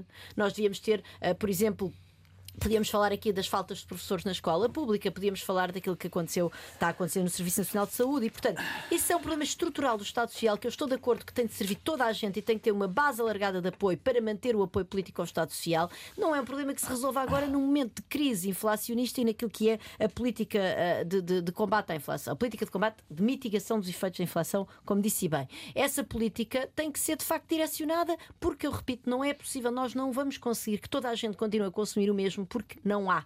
Não há para, não há para todos consumirem uh, a mesma coisa. Uh, há mais riqueza do que nunca. Bem, eu, não. eu devo confessar se, se António Rebelo Sousa. Não, mas, mas, é, mas isso não, mas, mas permita-me permita acho... só uma observação, Sim. porque uh, é, é preciso sermos claros. O neoliberalismo também é a favor da proteção dos mais desprotegidos. Isso não está em causa. Aí fazemos transversalidade com toda a gente. O problema não é esse. O problema é os equilíbrios na sociedade e o reforço aos mais pobres. O neoliberalismo, se o Estado... por parte daqueles que têm algumas preocupações sociais que sim, há, não é? Sim, Mas sim. Não, não são todos não, neoliberais que têm essa preocupação. Não, não. Até aos pobres. Já lá vai o tempo em que se admitia, não é? é da Rainha Vitória, que os, os, os pobres eram indigentes e deviam ser condenados à morte, ou que se admitia sim, sim, sim, que... Não, antes disso, quando se considerava que eles faziam falta, quando os pobres faziam os orçamentos da China durante décadas que entravam com uma variável importante, que eram os milhões de mortes que ia haver no, no, no ano. Portanto, não estamos não, a falar disso. Estamos a falar não. da realidade de hoje e estou de acordo com a observação que faz. A questão é, primeiro, eh, não se desequilibrem perdoem-me o pleonasmo, os equilíbrios que estão estruturados na sociedade em Mas função, em função de direitos em função de direitos universais, etc., que são ancorador da democracia. Isso... O, o Silva Peneda escreveu um artigo esta semana interessante sobre isso, porque ele diz em última, em última questão é, é a democracia. Agora é o reforço do, dos. Eu não estou de acordo que os mais pobres tenham só a proteção que está atribuída aos mais pobres nem de perto nem de longe. Agora, o que eu não misturo é as coisas. Ora, eh, já agora, se eu pudesse também António dizer umas palavrinhas. Eh, eu, eu estou de acordo com algumas das afirmações produzidas pelo Carvalho da Silva e também pela uh, Susana Peralta, mas também há, há, aspectos em que eu realmente discordo daquilo que foi dito. Uh, começo desde logo por dizer que eu tenho uma perspectiva um bocadinho, um, ligeiramente mais otimista uh, do que realmente aquela que tem sido manifestada de uma maneira geral pelos, pelos presentes. Mais otimista em relação a. Eu já vou dizer em relação a que é que é. Primeiro, eu, em relação, por exemplo, ao, ao apoio à Europa por parte dos Estados da América, eu tenho uma perspectiva mais. partindo do pressuposto de que o futuro presidente, realmente, da, dos Estados da América não vai ser o, uh, o presidente Trump ou, ou, alguém parecido com ele, mas alguém do Partido Democrático, e eu realmente faço votos que aconteça isso, evidentemente. Partindo desse pressuposto, eu acho que os Estados da América vão apoiar mesmo a Europa. Quer dizer, estou sinceramente convencido disso. Uh, depois, uh, há aqui outros aspectos. Eu acho que nós vamos realmente caminhar no sentido de um reforço do eixo federalista europeu. Não tenho dúvidas, não, é, não só por causa da guerra, mas. No reforço do federalismo europeu. Do, do eixo federalista. Eu chamo-lhe do eixo federalista. Não, não vamos para uma solução federalista à, à, à semelhante à dos Estados da América, como é evidente. Mas do eixo federalista, não tenho dúvidas, isto está a acontecer, não é? Há uns anos atrás, a, a, a senhora Merkel era totalmente contra a mutualização da dívida e tínhamos muitas pessoas responsáveis do nosso país que diziam mal da mutualização da dívida e que eh, diziam que nós tínhamos, mas é que mostrar que éramos pessoas de boas contas e que trabalhar internamente e não pensar na ajuda dos outros, não é? Não podias contar com isso. E pessoas até altamente responsáveis, essas pessoas agora estão caladas, não, não, não dizem que são uh, contra a mutualização da dívida, não é? Realmente. Uh, a maneira que. E isto é inteiramente verdade. E a senhora Merkel aderiu à mutualização da dívida. Ora, portanto, houve avanços na Europa, houve, tem havido avanços. É, é, que as pessoas dizem mal é da Europa. Europa e só dizem mal da Europa que realmente eh, não tem um orçamento comunitário suficientemente forte, que não tem mutualização da dívida, que não há coordenação de políticas realmente económicas, que não sei Mas tem havido avanços de vez em quando. Há saltos qualitativos Bom, a, de vez em quando. A pandemia ajudou bastante nisso, não é? Uh, tem havido avanços. E, e, e, depois, e não é só na Europa, é no próprio no sistema capitalista, porque, uh, vamos lá ver, os, os sistemas têm tendência para uh, se uh, autodestruírem quando não têm capacidade de autorreforma. Todos eles. Os sistemas económicos, os sistemas políticos, as próprias democracias, o sistema capitalista, todo, têm uh, realmente tendências para se autodestruir se não houver realmente uh, qualquer mecanismo de autorregulação e se não houver capacidade de autorreforma do sistema. Isso foi o que aconteceu com os modelos de economia e direção central uh, que foram postos em causa e a União Soviética desapareceu porque não tinha capacidade de autorreforma. A União Soviética nunca teve o keynesianismo, o seu keynesianismo, o seu fenómeno de criticismo keynesiano internamente. Porquê? Porque era muito difícil a ver quando uh, uh, realmente estamos confrontados com um, um sistema uh, político em que não há realmente liberdade de expressão, não é? E, e portanto, que, que, se houvesse um keynesiano que aparecesse realmente, um keynesiano, quer dizer, um crítico do sistema realmente de direção central, quisesse reformar realmente o sistema dentro, provavelmente era aniquilado, quer dizer, portanto, nós, no sistema capitalista, temos tido essa capacidade de autorreforma. Pelo menos em parte temos tido. E por isso é que o sistema capitalista tem vindo a sobreviver mal ou bem.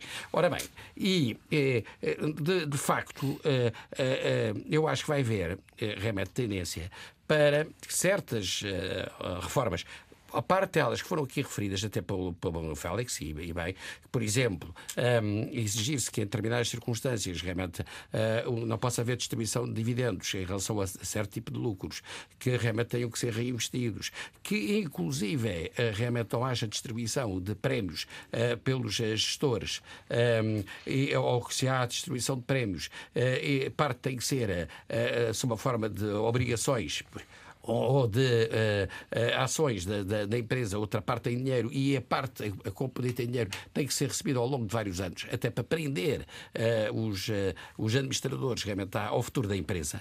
Não é? essas reformas estão a ser implementadas já hoje em dia realmente, por exemplo, na União Bancária estão, estão a ser implementadas. Portanto, e isso é inexorável. Portanto, e, e mais uma certa tendência para uma, um, um, tipo de socialização do capitalismo. Existe a, a Mariana Mazzucato, realmente, e o, o Paulo Collier já tem falado sobre isso, uh, que é uh, as empresas, se querem realmente sobreviver a longo prazo, não podem pensar só na sua função objetivo própria, mas uh, e, na, e na maximização do lucro, do cura, têm que pensar também numa restrição a que estão realmente sujeitas, que é a função objetivo dos stakeholders portanto, dos, uh, dos trabalhadores, dos fornecedores, dos clientes, do próprio Estado. E isso, e vai haver legislação cada vez mais nesse sentido. Isso não, há, não tenho dúvidas que vai haver legislação no próprio, nos próprios países capitalistas. Vai haver legislação cada vez mais nesse sentido. Portanto, eu, eu acredito que, em termos, por exemplo, do, do orçamento comunitário, tem que haver um reforço do orçamento comunitário, sobretudo em situação de guerra. Isto é, é evidente. Se, se, houve realmente vantagem, uh, nunca há vantagem em haver guerra, mas se houve realmente algum aspecto uh, com efeitos potencialmente positivos da guerra, foi realmente ter intensificado o esforço da União realmente Europeia e, e, e permitir que esta, eh, digamos, que este eixo federalista europeu realmente saia de alguma forma reforçado.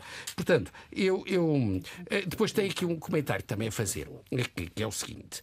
Um, eu não acho que quando realmente uh, um cidadão responsável do, uh, num país realmente uh, emite um parecer do género que tem que haver sentido de equilíbrio na determinação das taxas de juro e, e, nas políticas de juro, que isso seja uma ingerência nos bancos centrais. Quer dizer, não considero, quer dizer, não vou ao ponto de realmente não se poder quer dizer, um cidadão responsável, realmente, por muito importante que seja o lugar que ocupa, quando diz que tem que haver sentido de equilíbrio, quer dizer, onde é que isto é um pressionamento inacreditável em relação às pessoas. Sentido de equilíbrio não tem mal nenhum, porque é suposto as pessoas terem sempre um certo sentido de equilíbrio, uma certa sensatez, não é? Hum. Ora bem, se fosse, é preciso realmente uh, uh, não se aumentar as taxas de juros acima de não sei quantos por cento. Então é uma ingerência realmente efetiva. Agora, sentido de equilíbrio está, está... É, é, uma coisa perfeitamente normal. Não? Está a defender a legitimidade do Presidente da República no, no, no, no apelo que Marcelo Rebelo de Sousa fez quanto à necessidade de equilíbrio. Cada um, cada um poderá interpretar Essa à sua maneira aquilo que eu disse, evidentemente. Mas, mas, mas, é, mas, mas é, é a interpretação que deixa, que deixa ao critério realmente dos participantes do, neste, neste painel, não é? Eu, eu registro, registro a simpatia que tem para com o seu irmão. Torna-o bastante mais simpático aos meus olhos. Também, ter uma pessoa aqui humana, já tivemos aqui. mal não ter essa não, simpatia. claro, obviamente, obviamente torna-o ser. Já, fez, já, já tirou aqui o, o neo-keynesiano do armário e agora manifesta a sua simpatia, enfim, familiar, parece-me fantástico. Sim, por uma afirmação que é ponderada. eh, talvez uh, irmos para Pegão Félix. umas coisas mais comezinhas, não é? entre aspas, mais domésticas. Uh, é interessante a, a, a, política de redistribuição para minorar ou para mitigar, como agora se diz, as consequências negativas de uma subida generalizada de preços.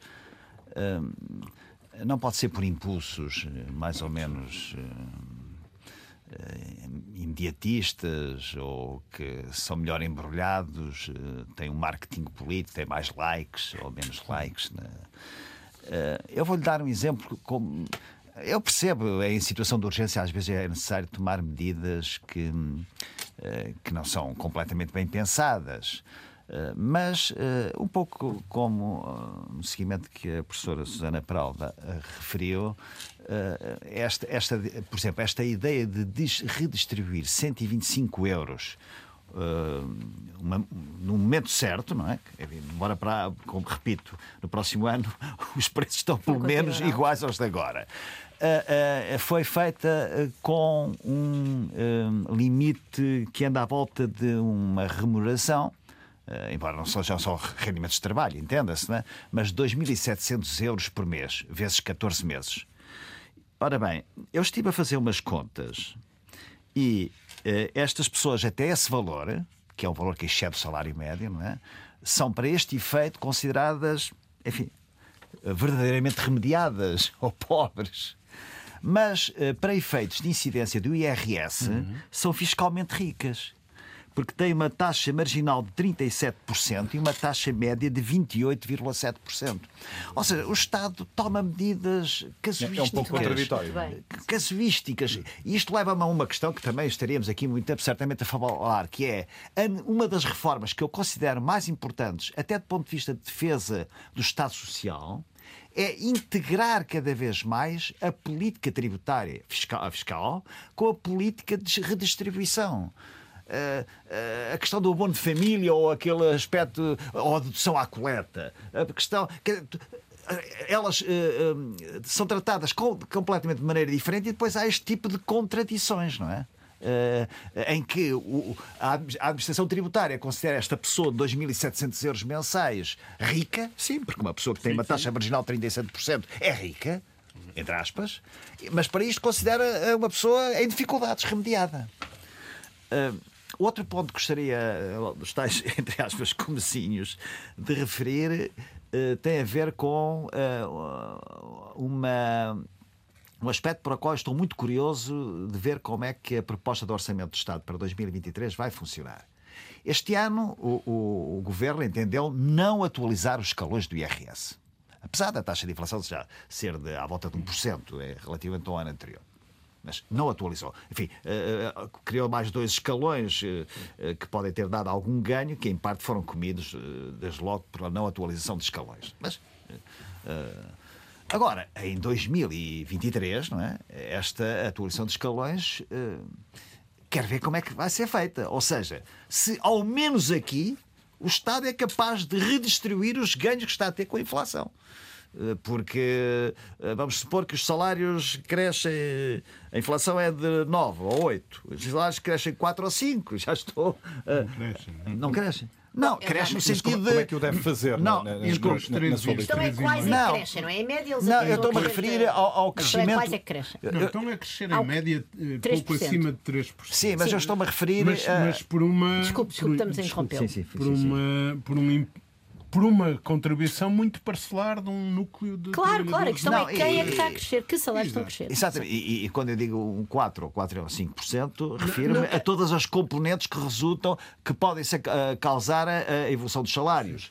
Eu só fiz, só fiz a observação que é para uh, aspectos de antiguidade, de mérito, um número etc. que está pois, em concreto. Mas repare, mesmo que seja 3 ou 4%, estes escalões têm que ser obrigatoriamente claro, atualizados.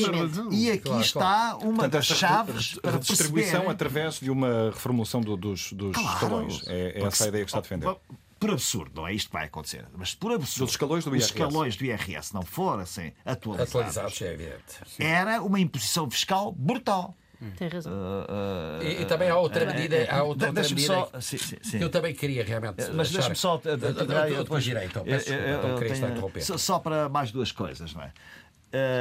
Bem, não esqueçamos também que um dos aspectos mais preocupantes da inflação em Portugal, e agora falo concretamente de Portugal, é que se olharmos para o índice de preços na produção industrial, neste momento, a taxa de inflação homóloga é de 22,4%. E mesmo retirando os produtos eh, eh, energéticos, é de 15,3%. Ou seja, nós temos um vulcão a tal ponta do iceberg que há bocado falava, não é? Temos um vulcão a montante que está a alimentar o fogo da inflação. E, portanto, isto não é uma coisa que acaba amanhã com um pulsar de um botão, não é? É muito, muito mais gravosa do que isso. Último ponto que eu gostaria aqui de referir, e que, aliás, logo na minha primeira intervenção uh, a ele me uh, aludi, mas sem, sem desenvolver, é a questão do tratamento uh, fiscal da poupança.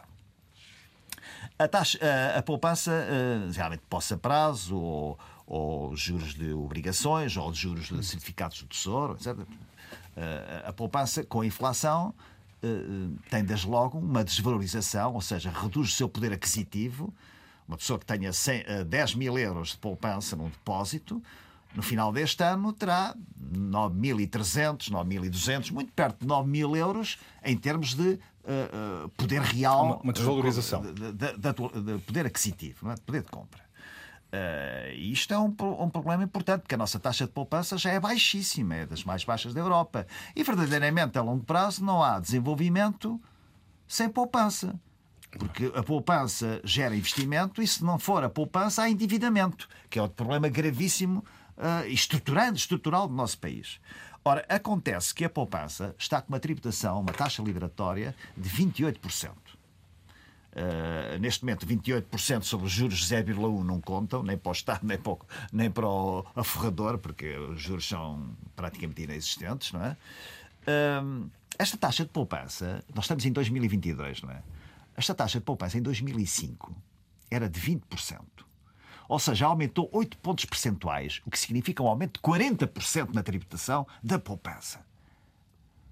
Este é um país em que essa questão não se discute. Passaram estes anos todos. Eu, por exemplo, às vezes vejo na discussão do orçamento do Estado discutirem a questão do IVA nas touradas. Questão seríssima face a este agravamento brutal em 12 anos, ou 13 ou 14, da tributação sobre a poupança. E depois querem que as pessoas poupem. O Estado vai logo buscar 28%.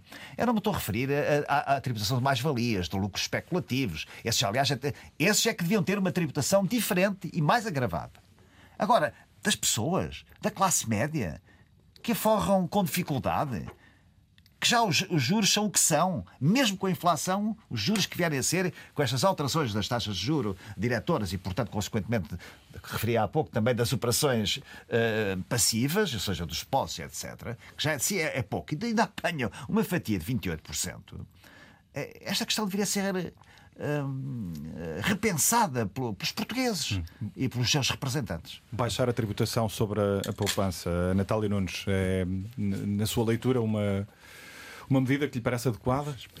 Eu diria, eu diria que sim, até porque todos nós sabemos que é recomendável termos uma, uma poupança. Ora, se é recomendável ter uma poupança, não a devemos ter como os nossos avós ou antepassados tinham debaixo do colchão, é para aplicarmos. Uh, e, e, essa aplicação devia, ter, devia uh, fazer crescer a própria poupança. E, portanto, e como foi dito aqui, estamos também, é uma forma também de incentivar a própria, a própria economia, o próprio mercado. Portanto, também por essa via devíamos ser recompensados por estarmos uh, a, fazer, a fazer poupança. Portanto, é, é aliás uma, uma das reivindicações que a DEC tem vindo a fazer, é a diminuição destas, destas taxas. Hum. Essa é uma, é uma das eh, medidas que, que defende eventualmente já para, para o orçamento do, do, do próximo ano. Sim. Que outras Sim. formas eh, e que outras medidas é que a DECO está a defender nesta altura, num, num período tão, tão delicado e tão específico? Outra, outras medidas eu já acabei por falar aqui nelas, mas uh, não quero mais uh, falar, até porque elas vão colocar grandes desafios às famílias nos próximos tempos. Como já foi referido aqui, uh, grande parte das famílias está muito, excessivamente endividado e para além daquilo que é recomendável, além disso, contrataram com taxa uh, variável no crédito à habitação e nós temos cerca de 1 milhão e 400 mil famílias que têm crédito à habitação e destas, cerca de 93% tem com taxa variável uh, indexada à Euribor, sendo que a maior parte é a seis meses. Portanto, eu acho que isto nos permite ter aqui uma antevisão daquilo que pode acontecer nos próximos meses. Claro que nem todas as famílias uh, têm, uh, vão ter dificuldades em pagar a prestação. No entanto, nós sabemos também como é que os, o crédito à habitação tem sido contratado nos últimos anos. E nós vimos até a necessidade do próprio Banco de Portugal, em 2008, ter que vir emitir uma recomendação para a banca ser mais criteriosa, adotar mecanismos de, de avaliação de solvabilidade para não conceder o crédito da forma que uma estava a conceder. Nós víamos, antes de 2018, uh, o crédito à habitação ser concedido com a duração de 50 anos, a deixar ir até aos 80 anos de idade da, das pessoas. As taxas de, hum, de esforço a não serem. A não serem uh, tidas em, em, conta, digamos assim. E, portanto, essas famílias, por exemplo, que contrataram nestas condições, agora vão ter graves dificuldades com o aumento da Euribor. Eu diria até já nesta primeira uhum. atualização da Euribor. Nesta primeira vaga, digamos va assim. Vaga vão ter dificuldades. Ora, e, e, é uma das conclusões que saiu daqui, é que a situação se vai agravar nos próximos tempos. Então, como é que as famílias vão conseguir, estas famílias, vão conseguir uh, cumprir com o crédito de habitação nos próximos meses? Pois, é, permite-me só, tenho só uma proposta a fazer três é, observações, é necessário. Três de, observações muito só curtas. acabar eu tenho por uma concluir. proposta a fazer que vem do seguimento da okay. intervenção aqui da representante da DECO.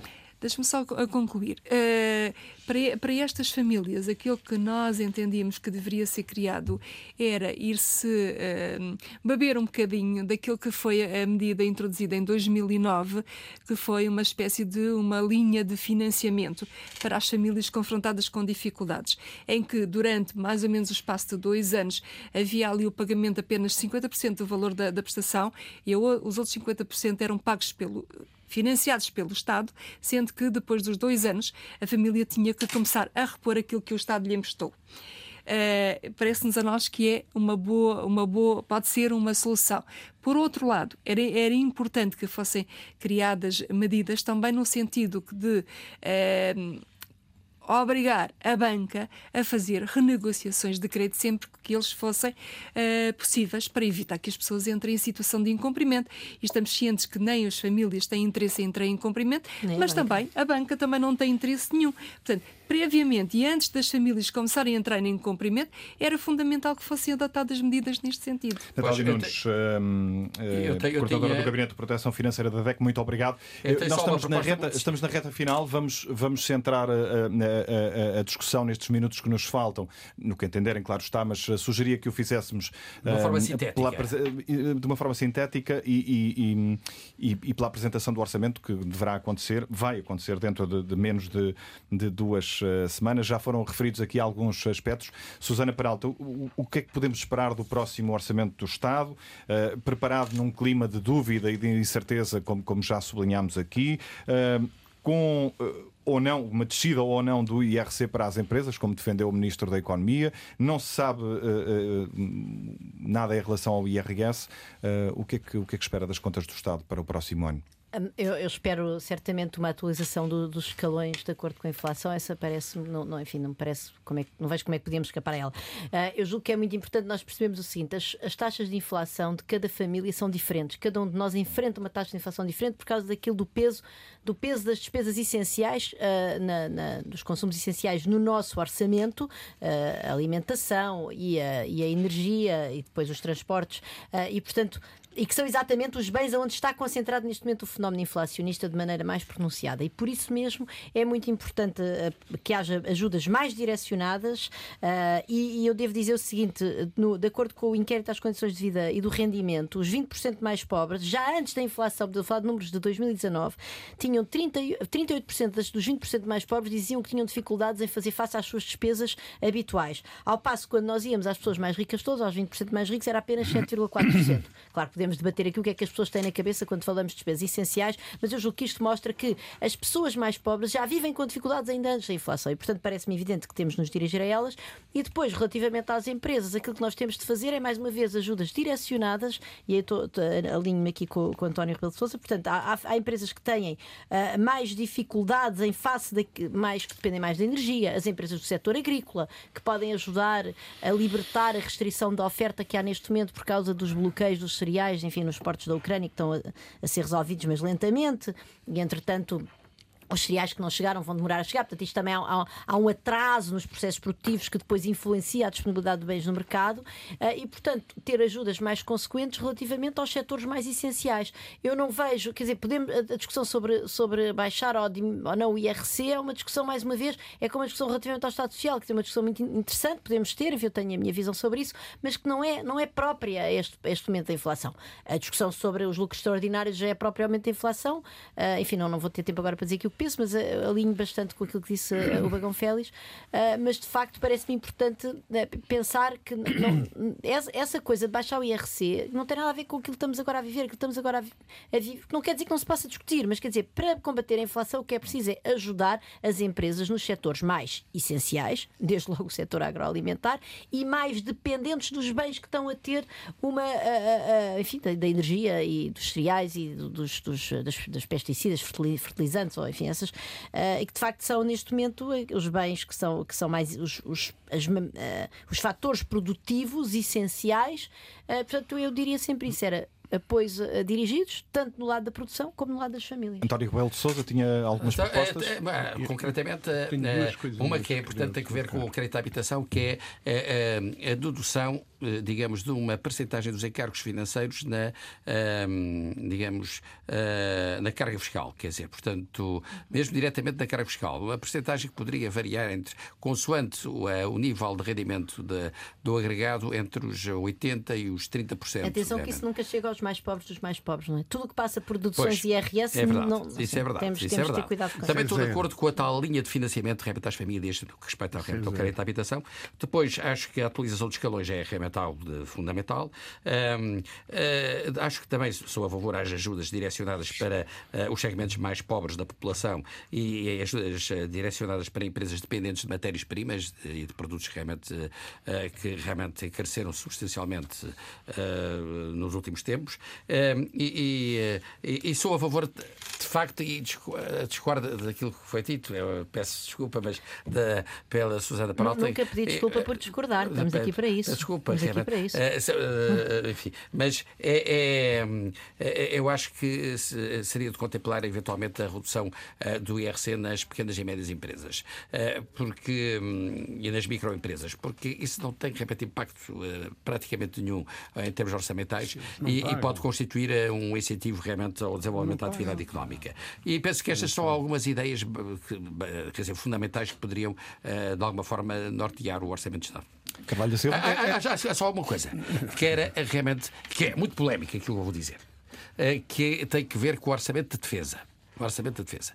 Nós, ultimamente, eh, não, eh, não temos apoiado eh, nas últimas reuniões que têm havido dos, eh, eh, dos países que ajudam realmente a Ucrânia, não temos dado apoio nenhum nas últimas duas reuniões, hum. porque não temos já o orçamento de defesa suficiente para isso. Foi o tema é, de é lamentável, programa Consulta É lamentável, do, porque do, às vezes basta até dar uma pequena Três, ajuda simbólica passar e é pena não, rapidamente não, a palavra a, a Carvalho Silva, estamos primeiro, quase a terminar. Primeiro, eh, há portugueses e portuguesas a viverem em enormíssima dificuldade. É Duas medidas que são urgentes são: se queremos combater a pobreza, tratemos dos salários, porque, como sabemos, se não cuidarmos dos salários e do emprego, uma grande parte das respostas à pobreza não existe.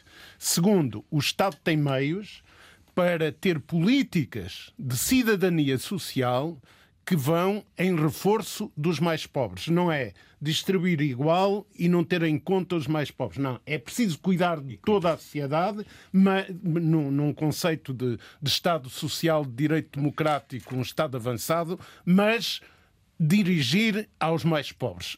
Os mais pobres não podem ficar dependentes da caridade alheia, e aí cito o, o revolucionário Francisco, é? o Papa Francisco, não é preciso mais, é só ler uh, Fratelli Tutti e, Fratelli e portanto, Tutti. Está, está claro. Terceiro, eh, terceira uh, observação, segunda observação.